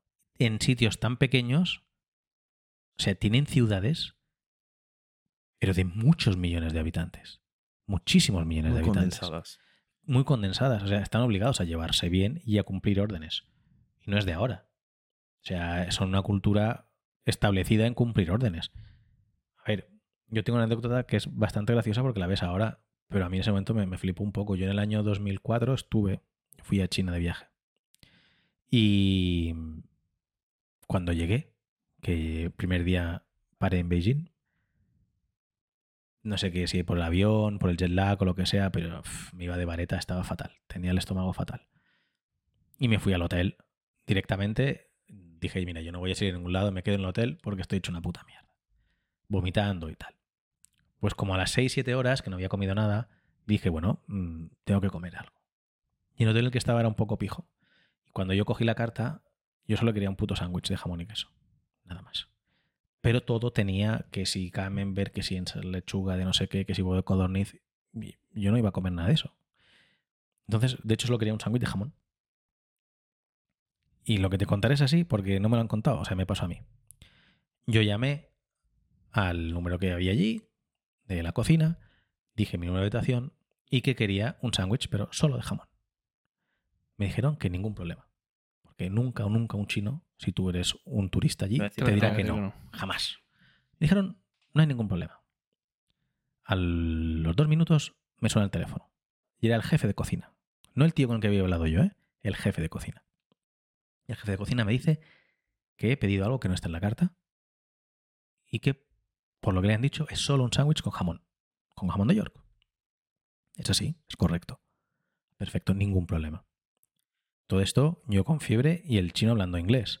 O sea, tela. Buena. ¿Vale? O sea, una conversación un poco de besugos. Entre que yo me debía explicar como el culo y Oh. su inglés era el que era. Pagaría por tener Vale. grabado eso, eh. Te lo juro. Entonces, de repente, me llama otro, al cabo de unos minutos, me llama otro teléfono, me dice que es el tío que está en recepción, que le acaban de llamar de cocina, que yo quiero algo que no está en la carta, y que es un sándwich solo de jamón. Y le vuelvo a con- confirmar mi número de habitación y digo que es correcto. Me suena el teléfono. Me llama el jefe de recepción. Yo aquí ya me estaba riendo, porque yo creía que esto era una cámara oculto, me estaban vacilando de alguna manera. ¿Vale? O sea, cu- cu- cuatro llamadas, ¿no? No, no, Para no, no. para sándwich. el jefe de recepción. ¿De acuerdo? Entonces, pasan cinco minutos, pasan diez minutos y me tocan a la puerta. Esto es así. Yo salgo con mi cara de asco de estoy vomitando hace cinco horas, estoy hecho una puta mierda, abro, me encuentro un tío trajeado, otro tío trajeado y me encuentro así cinco personas. Y me dice, soy el subdirector. El subdirector del puto hotel. Detrás, el jefe de recepción, el de recepción, el jefe de cocina y el tío que el pobre desgraciado que me había cogido el teléfono. Y me dice, usted ha pedido una cosa que no está en la carta. Y le digo, sí, no me encuentro bien. Estoy vomitando, solo quiero un sándwich de jamón. Solo jamón. Y el tío me dice, vale, perfecto, ningún problema. Hostia. Se gira y empieza a pegar gritos. Y en cinco minutos tuve yo mi sándwich. Solo de jamón. Eso es porque ninguno de ellos tenía la capacidad de tomar una decisión De autoridad. de autoridad. A mí me pareció súper surrealista. Pero cuando lo estuve pensando, dije, hostia, es que es así. Es que yo he ido a un, a un tío, le he pedido algo que no está en su capacidad de decisión. Y como están educados para no, no, no cuestionar según qué mierdas, Salir de la línea. yo no voy a salir de la línea. Voy a pedírselo a un superior hasta que llega la orden a alguien que es capaz de tomar esa decisión. Pero te aseguro que cuando yo abrí la puerta y vi los cinco tíos allí, dije, me están vacilando. Sí, el jefe de recepción no tiene la autoridad. No tiene la para- autoridad para eso. En ese hotel, en ese momento. Fíjate que aquí, estos, pasando eso, por ejemplo, aquí estas mismas personas, aunque no tuviesen la autoridad, lo hubiesen hecho. No, el primero, aquí es- el primero. Coge el jefe de cocina y dice, ¿qué haces? Un sándwich para 213 que el tío está mal y solo tiene jamón. Perfecto, mándaselo tú. Hubiera sido así, ¿vale? Pero, claro, también es normal, son muchos millones. No, no todo el mundo puede tomar decisiones a tutiplén, porque Claro. son muchos y en muy poco sitio. Eh, fue... Joder, pues no sé, ahora se me escapa un poco el tiempo, pero no sé si fue hace 7, 8 años que China construyó la presa más grande del mundo. La presa, la más grande del mundo. Pero cuando tuvieron toda la presa diseñada, resulta que había un pueblo de 150.000 habita 150.000 habitantes, Puede ser. ¿Vale? Puede ser. donde la presa tenía que estar, estar allí. Pues no, no hubo ni un referéndum. Se cogió el pueblo, se desmontó, Sí. se desplazó 200 kilómetros y se montó el pueblo otra vez. Y se hizo la presa. Eso lo puedes hacer. ¿Por qué? Porque es una dictadura comunista de esa manera, porque ya te digo yo que muchas cosas son más capitalistas que nosotros. Sí. Pero es que no hay nada que discutir. Porque no hay nadie que pueda tomar según qué decisiones. Se toma y punto. Entonces, ¿qué pasa? Ellos. Mi profesor de física siempre decía que el primer alien que se encuentre en humanos va a encontrar un chino. Porque nosotros estamos obsesionados con la estación espacial y en hacer una base lunar. Pero los chinos no. Los chinos pasan de la luna. Los chinos van, en- van a por Marte. Porque a los chinos les da igual mandar un avión, un avión, mandar una, una nave y que esté 50 años de camino. Porque bueno, que se reduzcan los chinos dentro. Si al final ellos lo que quieren es llegar, ellos tienen un sistema expansionista muy importante y, y tienen un sistema nacionalista también muy importante. Entonces se van a hacer muy fuertes y se van a ser los primeros. Y cuando nosotros como europeos y norteamericanos, que ya estamos desfasados, porque ya no somos, bueno, no, Europa no ha sido la primera potencia económica de hace 200 años, pero ya Estados Unidos tampoco lo es, cuando lleguemos a, a Marte, que llegaremos 60 años más tarde o 40 años más tarde, eso ya será suyo. Y la carrera espacial es algo que ya hemos perdido. Ellos ya están mucho más avanzados que nosotros. Entonces, bueno, pues que los primeros extraterrestres, el que se encontrarán, el primer humano será un chino. Y la cultura que conocerán será un chino. Y con lo que conocerán será un chino. Y nosotros mientras nos hemos comido 30 años de películas de Hollywood que serán mentira. Un sándwich de jamón, no nos hemos comido nosotros. Que, que te lo han hecho a la primera. A la primera. Pues Joan, ya tenemos que ir acabando con el podcast, ¿de acuerdo? Me parece muy bien. Nos faltan dos, sec- dos secciones, ¿de acuerdo? Yo, yo aquí falta la tengo unas, unas cartulinas que quiero saber qué Bueno. coño son, ¿eh? Bueno, Eso bueno, todo a su tiempo. ya verás que Ahora esto- viene, ahora viene la parte de, de Mark. Esto es. Lo mío son preguntas cortas, ¿vale? Muy bien. Y con respuestas cortas Vale. y sinceras. Venga, dale. La primera. Curiosidad o anécdota graciosa en farmacia. No nos da tiempo para el podcast. O sea, A ver, a mí, por ejemplo, se me ocurre la del otro día de, de que vino un señor y te pidió un, un bote de. para un dispensador de gotas. Y, y- y bueno, él le preguntó que, que para qué, porque tenía que saber el tamaño. Sí. Y le dijo, bueno, es que el pediatra le ha dicho que, que a mi hija mayor hay que ponerle eh, gotas de, de leche materna en los ojos. tiene su explicación. tiene su explicación, lo que es un poco Pero, pero bizarra. entonces, a ver, Pero entonces- sí, pero hay, hay muchas. O sea, a mí tengo desde la... Es que tengo mil. Tengo- es que tengo espera, espera, espera, espera. Es que si vieses la reacción, la reacción de nosotros. Yo fui muy profesional. Delante de él fui muy profesional. no fue nada Delante de él fui muy profesional. No fue nada profesional porque se le quedó así mirando. O sea, súper serio dijo. Como, o sea, yo hubiese flipado. ¿eh? Tú- no, que se pero luego, así luego lo he estado mirando porque yo lo desconocía. Pero luego está mirando y bueno, puede tener sus aplicaciones. Lo que pasa es que yo me imaginé, luego me imaginé todo muy gore, ¿no? Me imaginé ya directamente, no en un vaso ni nada, como coger la leche materna y poniéndose en los ojos de la pobre criatura y me, me impactó un poco, pero tiene su, tiene su qué, o sea, es... No, no es porque sí. pero sí, sí. se- Pero flipé, yo flipé un poco. se En su momento dijo. porque lo desconocía. ¿eh? Se lo dijo. Y este se- quedó así, lo miró, se giró y dijo: Joder. Porque lo de los ojos me sorprendió. Pero... Con, una cara de asco, tío. Y yo. Es que repente- ah, cuando te crees ahí. que lo- te puedes esperar todo, viene alguien y te sorprende siempre. y era- en farmacia la locura. gente no tiene vergüenza alguna y te cuenta sus intimidades y, y hay que son muy graciosas y hay otras que no tanto. Y hay cosas que te ríes mucho y cosas que no te ríes tanto. Yo tengo dos que siempre marco. Una es cuando me di cuenta de la existencia del karma. Yo trabajaba en una farmacia turística y entra una pareja de alemanes, ambos dos esculpidos, o sea, parecía que los habían hecho con barro, eran increíblemente perfectos, tanto ella como él. Ella era increíble, tenía un físico envidiable y él parecía esculpido en mármol. Y vienen y me dicen que si hay un despacho, un sitio más apartado porque me tienen que enseñar algo. Y digo, sin ningún problema, pasan al despacho. Y nada más entrar, ella se quita la camiseta, se quita el bikini y se queda allí y me dice, mira, es que debajo del pecho derecho me ha salido una, una rugosidad. Y quiero saber si esto es, se puede curar con algún tipo de crema, una cortisona o algo. Y yo lo miré y dije, bueno, yo pensé, mira qué bien. O sea, tú estás aquí en el trabajo, vienen y te enseñan el monumento de mujer. Y digo, me parece perfecto. Y le digo, pues mira, mm, parece que sí, que es una rugosidad. Y el marido me dice, no, no, no, no, no, no lo mires. Me coge la mano, me apoya la mano en el pecho y empieza a mover y me dice, tócalo, tócalo, verás el tipo de rugosidad que tiene. Y yo pensé, tengo el mejor trabajo del mundo. O sea, es, es lo mejor. Increíble. Y pero descubrí el karma. Dos días después, vi a una señora que debía tener entre 200 y 400 años, que le ha salido viene, algo en la viene. piel. Y digo yo, bueno, no pasa nada. Me dice, ¿te lo puedo enseñar? Y dije, sí, bueno, hombre, profesionalmente, si lo hiciste hace dos semanas por el bellezón Claro. con el marido, tienes que hacer para No, ella. estaría muy feo. Y cuando. Y, y ella lo tenía en las costillas. Y cuando se levanta la camiseta, tiene algo que yo no he vuelto a ver en mi vida, que es que los pelos del sobaco eran lisos, como si se hubiera hecho una permanente, y le llegaban por debajo de las costillas. O sea, tenía un palmo de pelos del sobaco. Palmo. Un palmo de pelos del sobaco lisos. Que yo tuve que pedir que apartara para poder ver el. Sí, sí, el- la rugosidad. Entonces, mientras yo estaba viendo esa cantidad de arrugas con esa cosa, ahí descubrí que, que el karma existe.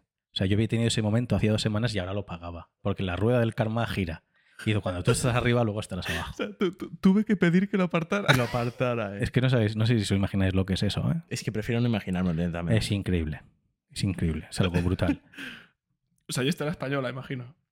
No, no, al final fue. Además fue exactamente lo mismo que ella. Fue un prurrito por una irritación con la No, no, porque sí, pero la, la- la mujer mayor era española. No, no, no, también era suiza, creo, o alemana Hostia, o algo vale, así. pero- Vale, vale. Porque si no ya era. ¿Sabes? Entonces. Esta es otra. Bueno, se podría decir que tiene sus partes buenas y sus partes malas. Por eso te digo, es una, es una rueda kármica. Y luego te ríes. Yo hay situaciones en las que me he reído un montón. Yo vino una vez una madre con el chaval de la mano. El chaval de unos ochenta y pico. Tenía 15 años, pero ya era todo un hombretón. La madre diciéndome que por favor, que su hijo ya salía mucho de marcha y ya se estaba juntando con chicas y que le explicara que por qué tenía que usar preservativo.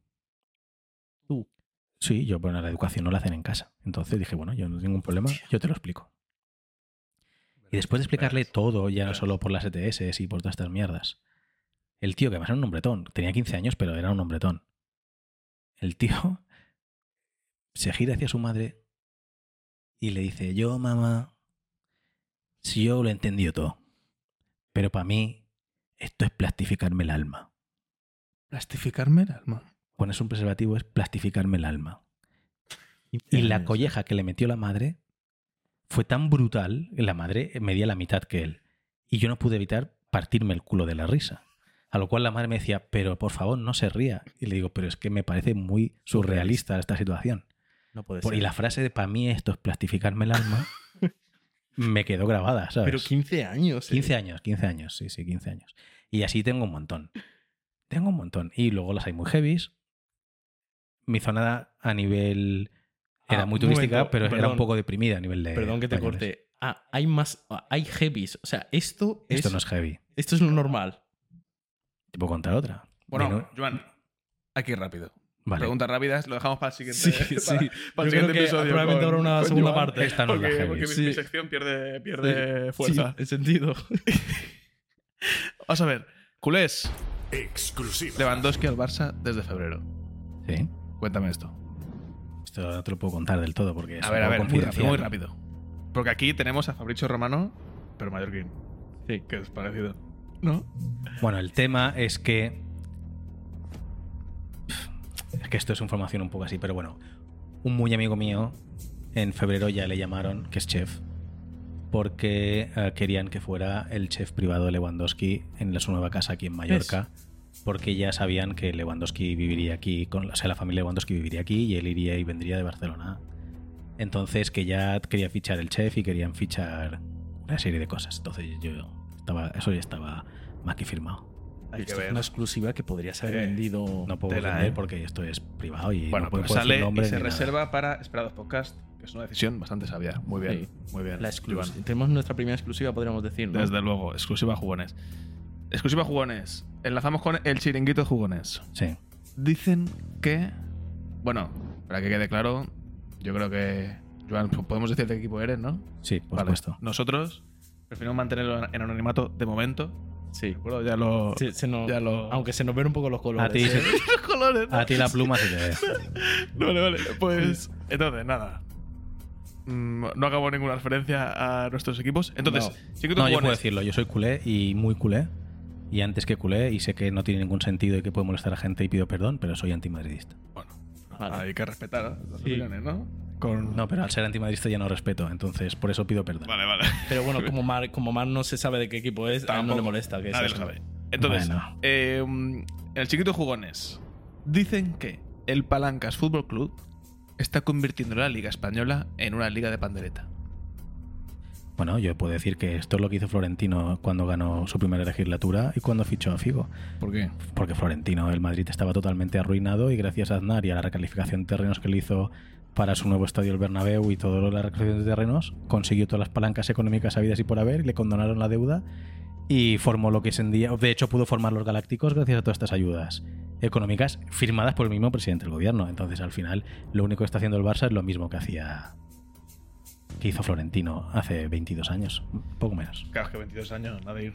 Si es que no te puedo rebatir esto porque es que no tengo ni idea. No, no, yo sé lo de Figo y todo lo que pasó, ¿eh? O sea, yo estoy enterado y tiene bastante similitud. Lo que pasa que, bueno, a ver, es que tampoco en mi opinión, como no, no se sabe de qué equipo soy, Sí que pues se sabe, tampoco... sí que se sabe porque huele desde aquí, ¿sabes? Pero no pasa nada. Pero, pero a mí no se me ven los colores porque así soy morenito y esto no se me ve, la verdad. Pero a él sí un poco más. Qué va. pero, pero también te digo, o sea, sin, sin querer... Si tú no viviste el Madrid arruinado, la recalificación de terrenos, de terrenos, el robo de Figo y la creación de los Galácticos, tienes muy, tu opinión tiene muy poco peso. Pues ya no sé si decirla, ¿eh? Pero, a ver, a ver, ¿qué, pero- qué- qué significa vivirla? Porque yo me, me he documentado sobre ello. Yo conozco... tanto derecho como cualquier otro, te lo estoy diciendo como una No, no, ya lo sé, ya lo sé, Me obviamente, explico. obviamente. Um, es que fue muy heavy. O sea, la, la deuda económica que tenía el Real Madrid en ese momento. Era muy fuerte, sí, sí. Pero es que el Real Madrid eh, tuvo la situación muy parecida a la que ha tenido el Barça ahora. Eh, Hubo un momento en el que se planteó y se puso encima de la mesa que se formara una sociedad limitada. O sea, que dejara de ser un club de los socios, que es lo que nos ha pasado a nosotros ahora. Entonces, el cambio económico que tuvo con la ciudad deportiva, con los campos que luego le recalificaron. Piensa que todo ese terreno que tiene hoy en día el Real Madrid era terreno no urbanizable. Fue una ley hecha a propósito para que Florentino pudiera hacer todo eso si ganaba. Bueno, pero es normal, Florentino en ese momento ya era una de las personas más poderosas de este país. Vaya, sí, O lo sea, Vale. ¿tú crees? Pero, o sea, ¿pero esto es público o no es público esta Claro que es público, lo puedes es buscar en internet. De hecho, fue un cachondeo padre. Bueno, de hecho, no sé si sabéis, porque sois un poco jóvenes, quién era José María García. Yo no sé. Pues José María García, el periodista deportivo más importante de este país, con una fuerza brutal en radio y puedes mirar por internet. De hecho, le hicieron la mejor broma que he visto yo en mi vida, que un tío llamó, el Real Madrid estaba fuera en Europa jugando un partido y no recuerdo si era Inglaterra y llamó a un periodista que le imitaba muy bien haciéndose pasar por él. Y decía, I'm José María García and I will speak with President of Real Madrid. Y tenéis que buscarlo en internet porque os vais a partir la caja. José María García era el periodista más importante de fútbol, pero era una referencia. O sea, como hoy en día están est- los, los que luego se separaron, que han ido Sí. cada uno a un canal. Pero eh, José María García, lo que fue, mira, ya está hablando él de fútbol. Sí, el de, el de los Asuna. El de los Asuna. himno de los Asuna. El tema es que José María García em- fue, empezó a ser muy, muy crítico con Florentino cuando llegó a la presidencia del Real Madrid. Hostia, es que acaba de pasar un timing espectacular, ¿eh? Sí, sí, sí. sí. Justo has hablado ha, de sido- él. ha dicho José María García y ha empezado a cortar el podcast. Sí, De hecho, está criticando el Madrid rápido, que no se haya oído en el audio. No No, lo sé. sé. si se ha oído, no tengo pero ni idea. si, si no se ha escuchado, subiré el volumen. No, se preocu- no te preocupes para que se escuche. Hostia, esto Vale, el tema es que ¿Tú José María García se acabó su carrera deportiva siendo el deporti- periodista deportivo más importante del país porque empezó su caza a saco contra Florentino y sus, según él, sus tácticas mafiosas. Y como él consiguió pues toda la recalificación de terrenos y como él lo denunció, se acabó su carrera deportiva. Es que. Podemos cambiar de tema porque es que aquí podemos estar No, no. horas hablando de Sí, no, cómo esto consiguió esto el es- Madrid ser el equipo que es Este día Mario. Sí, es, es interesante. Además, bueno, yo creo que nadie duda de la influencia que tienen algunas personas en este país, de entre ellas Florentino Pérez. Bueno, eh, yo creo que ya hemos llegado a la parte final de este episodio. A la se- finalísima. Ha sido un episodio que he disfrutado Ey, tremendamente. ey. Time out y las putas cartulinas. Bueno, es que no me dejas acabar. Ah, del No me episodio. dejas- Creía que me Por cortabais favor, el podcast y favor, decía, no. no, hombre, no. No, Yo es tengo que- aquí dos cartulinas delante mía, que además son blaugranas, ¿vale? Desde que hemos Bueno, esa empezado. tiene de grana lo que. Bueno, son blaugranas. Una es roja y la otra es azul. No, ¿no serán que los colores te, te están influenciando un poco? Puede ser perfectamente. Sí, Yo te- soy, en eso soy muy influenciado. Bueno, de hecho, más es- las ves blancas. Es, es el New- Newcastle, ¿no? Sí, tú las ves blancas, ¿no? Las cartulinas. Yo la veo Newcastle. si es que además sí juega en el español, el pobre Marc. Es Ah, que se le nota. es que- no se puede decir. Algún- Bueno, em, te presentamos un poco esta sección, ¿vale? Esta es una sección Venga. que hemos pensado para hacer con cada uno de los participantes. ¿Sí? Es una sección en la que básicamente tenemos dos cartulinas, ¿Sí? dos sobres, ¿Sí? uno rojo y uno azul. Cada uno tiene una pregunta dentro. Pero Los abriré los dos luego, lo sabes, ¿no? Pase ¿Cómo? lo que pase. Los, los acabaré abriendo los dos. No, no, no. Sí, sí, sí. Antes no, de irme los abro los dos. Las seguro. reglas. No, no, no, porque te voy a decir por qué no, ahora mismo. Cada uno tiene una pregunta, pero no una pregunta como estas de Florent. No, no, no. De mojarse. Una- un- sí, de mojarse. Pero de mojarse de que. De mojarse. Entonces, ¿cuál es la gracia? Una de esas dos preguntas, el, la persona del segundo episodio descartó una de las dos. Y la que descartó, tú la tienes entre esas dos. La Pero cosa no es tengo que por qué cogerla. no tienes por qué. Vale. La que tú elijas la vas a responder. O ¿Sí? bueno, nosotros somos personas democráticas y con. No, no, yo la voy a responder, no te preocupes. Muy- muy- te lo agradecemos. Pero la que no respondas, obviamente no la puedes abrir. ¿Por qué motivo? Porque será la que tendrá la persona del cuarto podcast como opción de entre las dos que tiene. Me parece muy bien. Entonces, bueno, si me quieres pasar los sobres. No, no, cojo esta. La azul, La azul. directamente. ¿La azul? Otra vez la Otra roja. azul. Otra vez la roja se ¿Qué queda sola. aquí? Bueno, dale, dale. Cojo la azul. La azul. Me tiro por la azul. Dale. Pero esto es psicología, pregúntaselo a tu padre. Siempre todo el mundo va a coger la azul. Tienes que cambiar de color. ¿Pero por Matrix o qué? Porque la roja es agresiva. Y la azul es la esperanza. Pero yo cogería la roja. Bueno, pero porque tú sabes lo que hay en la roja. No, pero yo. Vale. Si me invitan a un podcast. Peor mentira a tus padres. Uf, hay muchas. Tiene que ser la peor. La peor. No sé si quieres enseñar, porque es que no te lo hemos dicho. Mentira Pero hemos, eh, hemos contratado, bueno, contratamos un diseñador gráfico que nos hace las cartulinas porque nosotros no tenemos Está suficiente. muy bien hecha, sobre todo está mejor cortada. O sea, Sí. está muy bien escrita, pero mejor cortada. Es, bueno, lo hizo una persona que, que los colores no le influencian, entonces por eso la cartulina es negra. Vale. Y la tengo que contar entonces, ¿no? Sí. Eh, Es una mentira de gamberrada, no te creas que fuera la hostia. Um, yo tenía 18 años y yo soy de un pueblo que se llama Felanich, que son 17.000 habitantes, y otro compañero y yo decidimos que haríamos un botellón cuando no existía el botellón. El concepto de botellón no existía, no, no se hacían. Pero decidimos que, ya que yo cumplí 18 años y ya los tenía, pues iríamos y compraríamos alcohol y nos iríamos allí y haríamos una especie de fiesta, ¿no? El problema es que se apuntó un montón de gente que ninguna tenía 18 años. Y nos fuimos justo detrás del campo de deportes y allí, pues con todas las motos y todo, pues las liamos y éramos como 20. Entonces pasó un coche, nos vio. No había luz ni nada, esto era era la luna. Y de repente vino la policía. Cuando vino la policía y encendió las luces a medio camino, nosotros no podíamos escapar porque era medio del campo y solo había una salida. Y hubo gente que empezó a tirar las motos por dentro de los matorrales. Yo, como tenía 18 años, dije, a mí me la suda. No me pueden decir nada. Pues sí que pueden, chicos, porque beber alcohol Claro, él lo sabe. en- allí en medio pues tampoco se puede hacer, pero yo- del derecho, ¿no? yo no está. tenía ni puta idea, pero tú esto sí que lo sabías. Entonces eh, cogió, salió el policía y vio que había un montón de menores bebiendo alcohol. A lo cual yo dije que no, que esto era cosa de mi colega Pere y yo. Pero claro, había como 20 vasos y nosotros éramos dos, y todos los demás. Entonces nos dijo que mm, él no quería líos, que si tirábamos todo el alcohol y nos íbamos a casa, no nos denunciaría. Yo me negué a tirar el tema del alcohol porque dije que cómo vamos a tirar todo el alcohol, se lo hemos comprado, estamos locos. Yo te digo que es mío y yo tengo 18 años, a mí no me la puedes joder con eso. No. Pero por lo visto sí, sí que pueden. Sí. Pero bueno, yo me puse un poco farruco. Entonces cogieron todo el alcohol, lo metieron en el coche de la policía y nos llevaron a PRM con el coche de la policía, dejando nuestras motos allí. Y nos tomaron declaración de todas estas mierdas. Y al final, pues llegamos a un pacto con ellos. Claro, ya cuando estás allí y ya con toda la mierda, dije, pues mira, pues sí lo tiro, vale. Lo tiramos y ya toma por culo. O sea, veo que aquí Claro, cuando ya te has visto encerrado. cuando yo me he visto encerrado y estoy aquí en la comisaría haciendo toda esta mierda, pues vale. Pues tengo 18 años, soy gilipollas, pero no soy imbécil. Entonces, pues nada, tiramos el alcohol. Yo me presenté en casa, que eran como las 3 de la mañana. Y como había ido la policía y había habido un montón de lío, mis padres me preguntaron qué es lo que había pasado. Que hemos visto la policía tal. No tengo ni idea. No sé de qué me estáis hablando. Ah, no ha pasado nada.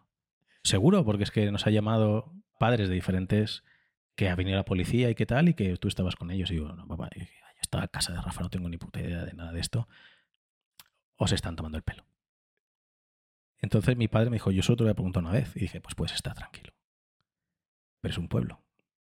Es que Y te el- iba a decir que es un Y el día siguiente, cuando yo me desperté a las 8 de la mañana, me voy a tomar mi, mi café. Y estaba mi padre, mi madre, el padre y la madre de mi colega que también habían ido y el jefe de la policía. Entonces allí se hundió el barco, la mentira y se hundió absolutamente todo. Y dije, Hermano, bueno, es que si- pues si- me ha salido el tiro por la culata. Y en ese momento me di cuenta de que es mejor ir de frente que te partan la cara a, ca- a callar y decir mentiras. ¿Te has dado cuenta que si hubieses tirado el alcohol desde un principio, no solo no se hubiesen enterado tus padres porque no te hubiesen llevado a ningún sitio, sino que no, o sea, no hubiese pasado literalmente nada? Claro, pero tienes 18 años y eres gilipollas. Ese ¿Tú factor. tienes, Nadir, cuántos? Bueno, yo tengo una edad eh, considerable y de gran madurez, 21. 21. Sí. La verdad que no es gilipollas, Nadir. No sé, cuando vayamos a tomar un café, el director de gilipollas me dirá si lo eres o no. Pero bueno, tú sabes que los podcasts tienen que necesitan dos, dos buenos gilipollas, entonces Así. aquí están. Y aquí tenemos tres, el- imagínate. Y aquí tenemos tres, imagínate. ¿Cómo ha ido? Sí, además que, que, bueno, que como no se saben nuestros equipos, no sabemos si somos gilipollas, madridistas o, no, ma- o dos gilipollas. madridistas y un culé. Madre Sí. mía, ¿dónde me he Que metido? va, que va. Bueno, eh, Joan, creo que ha sido. O sea, si no la yo lo he disfrutado espectacular. Muchas gracias. Yo también, yo me lo he pasado muy bien. Ha sido increíble, la verdad. Yo creo que hemos- hablado de literalmente todo. Y, y es que, y la de temas que teníamos, que no hemos hablado, Joan, pero es que teníamos una de temas. Yo creo que puede haber una segunda parte. Bueno, yo os quiero dar las gracias por haberme permitido hacer todos los gallos que he querido durante todo el programa. Hostia, yo tengo que admitir, tío, que me descojonaba, tío. Yo Sí, sí, se está descojonando. Cada vez que soltaba un gallo se Es descojonaba. muy anormal, la verdad, pero. no podía parar de reírme, tío. Es que por eso no hablaba, tío, porque si hablaba me reía. ¿Qué, qué te ha parecido? ¿Cuál es tu opinión un poco así de, de lo que hemos montado aquí? Bien, una montaña rusa. Hemos ido al, a los temas moralmente más complejos, a las tonterías más absurdas y luego hemos vuelto otra vez al barro, así que me ha gustado. pero sabes mucho de todo. O bueno, tú lo dirás que es un poco de todo, pero a nivel general, a nivel. Pero yo creo que eso es un tema de edad, no tiene nada más que ver. ¿eh? No hay que tirarse el rollo ¿Tú con crees nada que la gente a tu edad sabe todo lo que tú sabes? Posiblemente. Bueno. Al final las cosas las ves con otra perspectiva. Como se nota que los culés son más humildes. Pero bueno, como nosotros. Porque nos- culé, ¿eh? Sí, tiene. Sí. Se le ve a- se le ven los ojos. Soy humilde. Sí, de hecho, uno- un ojo es rojo y el otro. Bueno. En fin, nada. Joan, te agradecemos mucho que hayas venido. Muchísimas gracias. Eh, esperemos que lo hayas disfrutado. Si es así, eh, nosotros hablaremos y probablemente haya una segunda parte, eh, porque creo que hay muchas cosas. Bueno, el guion, creo que hemos dicho ni la mitad del guion, probablemente. ¿No? Efectivamente. Entonces, Joan, pues si quieres que te dediquemos algunos segundos de, de la cámara. En los que puedas No, decir. ¿Cómo os despedís? ¿Una canción o qué hacéis? Bueno, tenemos nuestra intro. Tenemos Pero una- cuando os despedís, ¿ponéis una canción o no? Bueno, aún no, no lo hemos pensado, pero tendremos que pensar algo. Sí, después. Bueno, pero, pero ¿por qué lo dices? Hombre, porque si me tengo que despedir, yo quiero elegir la canción. A ver si luego ¿sí? me ponéis Ah, pues venga, de reggaetón canción. Va, va, va. o me ponéis no, algo así y me, me chungueáis, no. ¿sabes? No, pero piensa que hay copyright. No te ¿Eh? pases. Bueno, depende. Porque claro, yo si lo cuelgas en iVoox, iVoox te paga el copyright. Ya, pero no va a ser solo en iVoox. Pues entonces no podemos porque el copyright te lo va a cancelar. Elige una. No, Y pero, pero buscaré un remix. Buscaré un Que, remix. que elige una canción y la, y la hacemos Y una sí. cover tú y yo. Sí, venga. Porque Nadir y yo tocamos la guitarra. ¿Sí? Sí, Mm. sí. Venga, pues te la voy a complicar. Ya que No, no, hablamos, no. a ver, No, pero ya que hablamos de psicodélico y de todo el rock de los 70 y todas estas mierdas, ¿vale? De King Crimson in the Court of the Crimson King. Bueno, Hostia. está grabado, ¿no? Sí. Porque yo ¿No me sabes cuál es? no.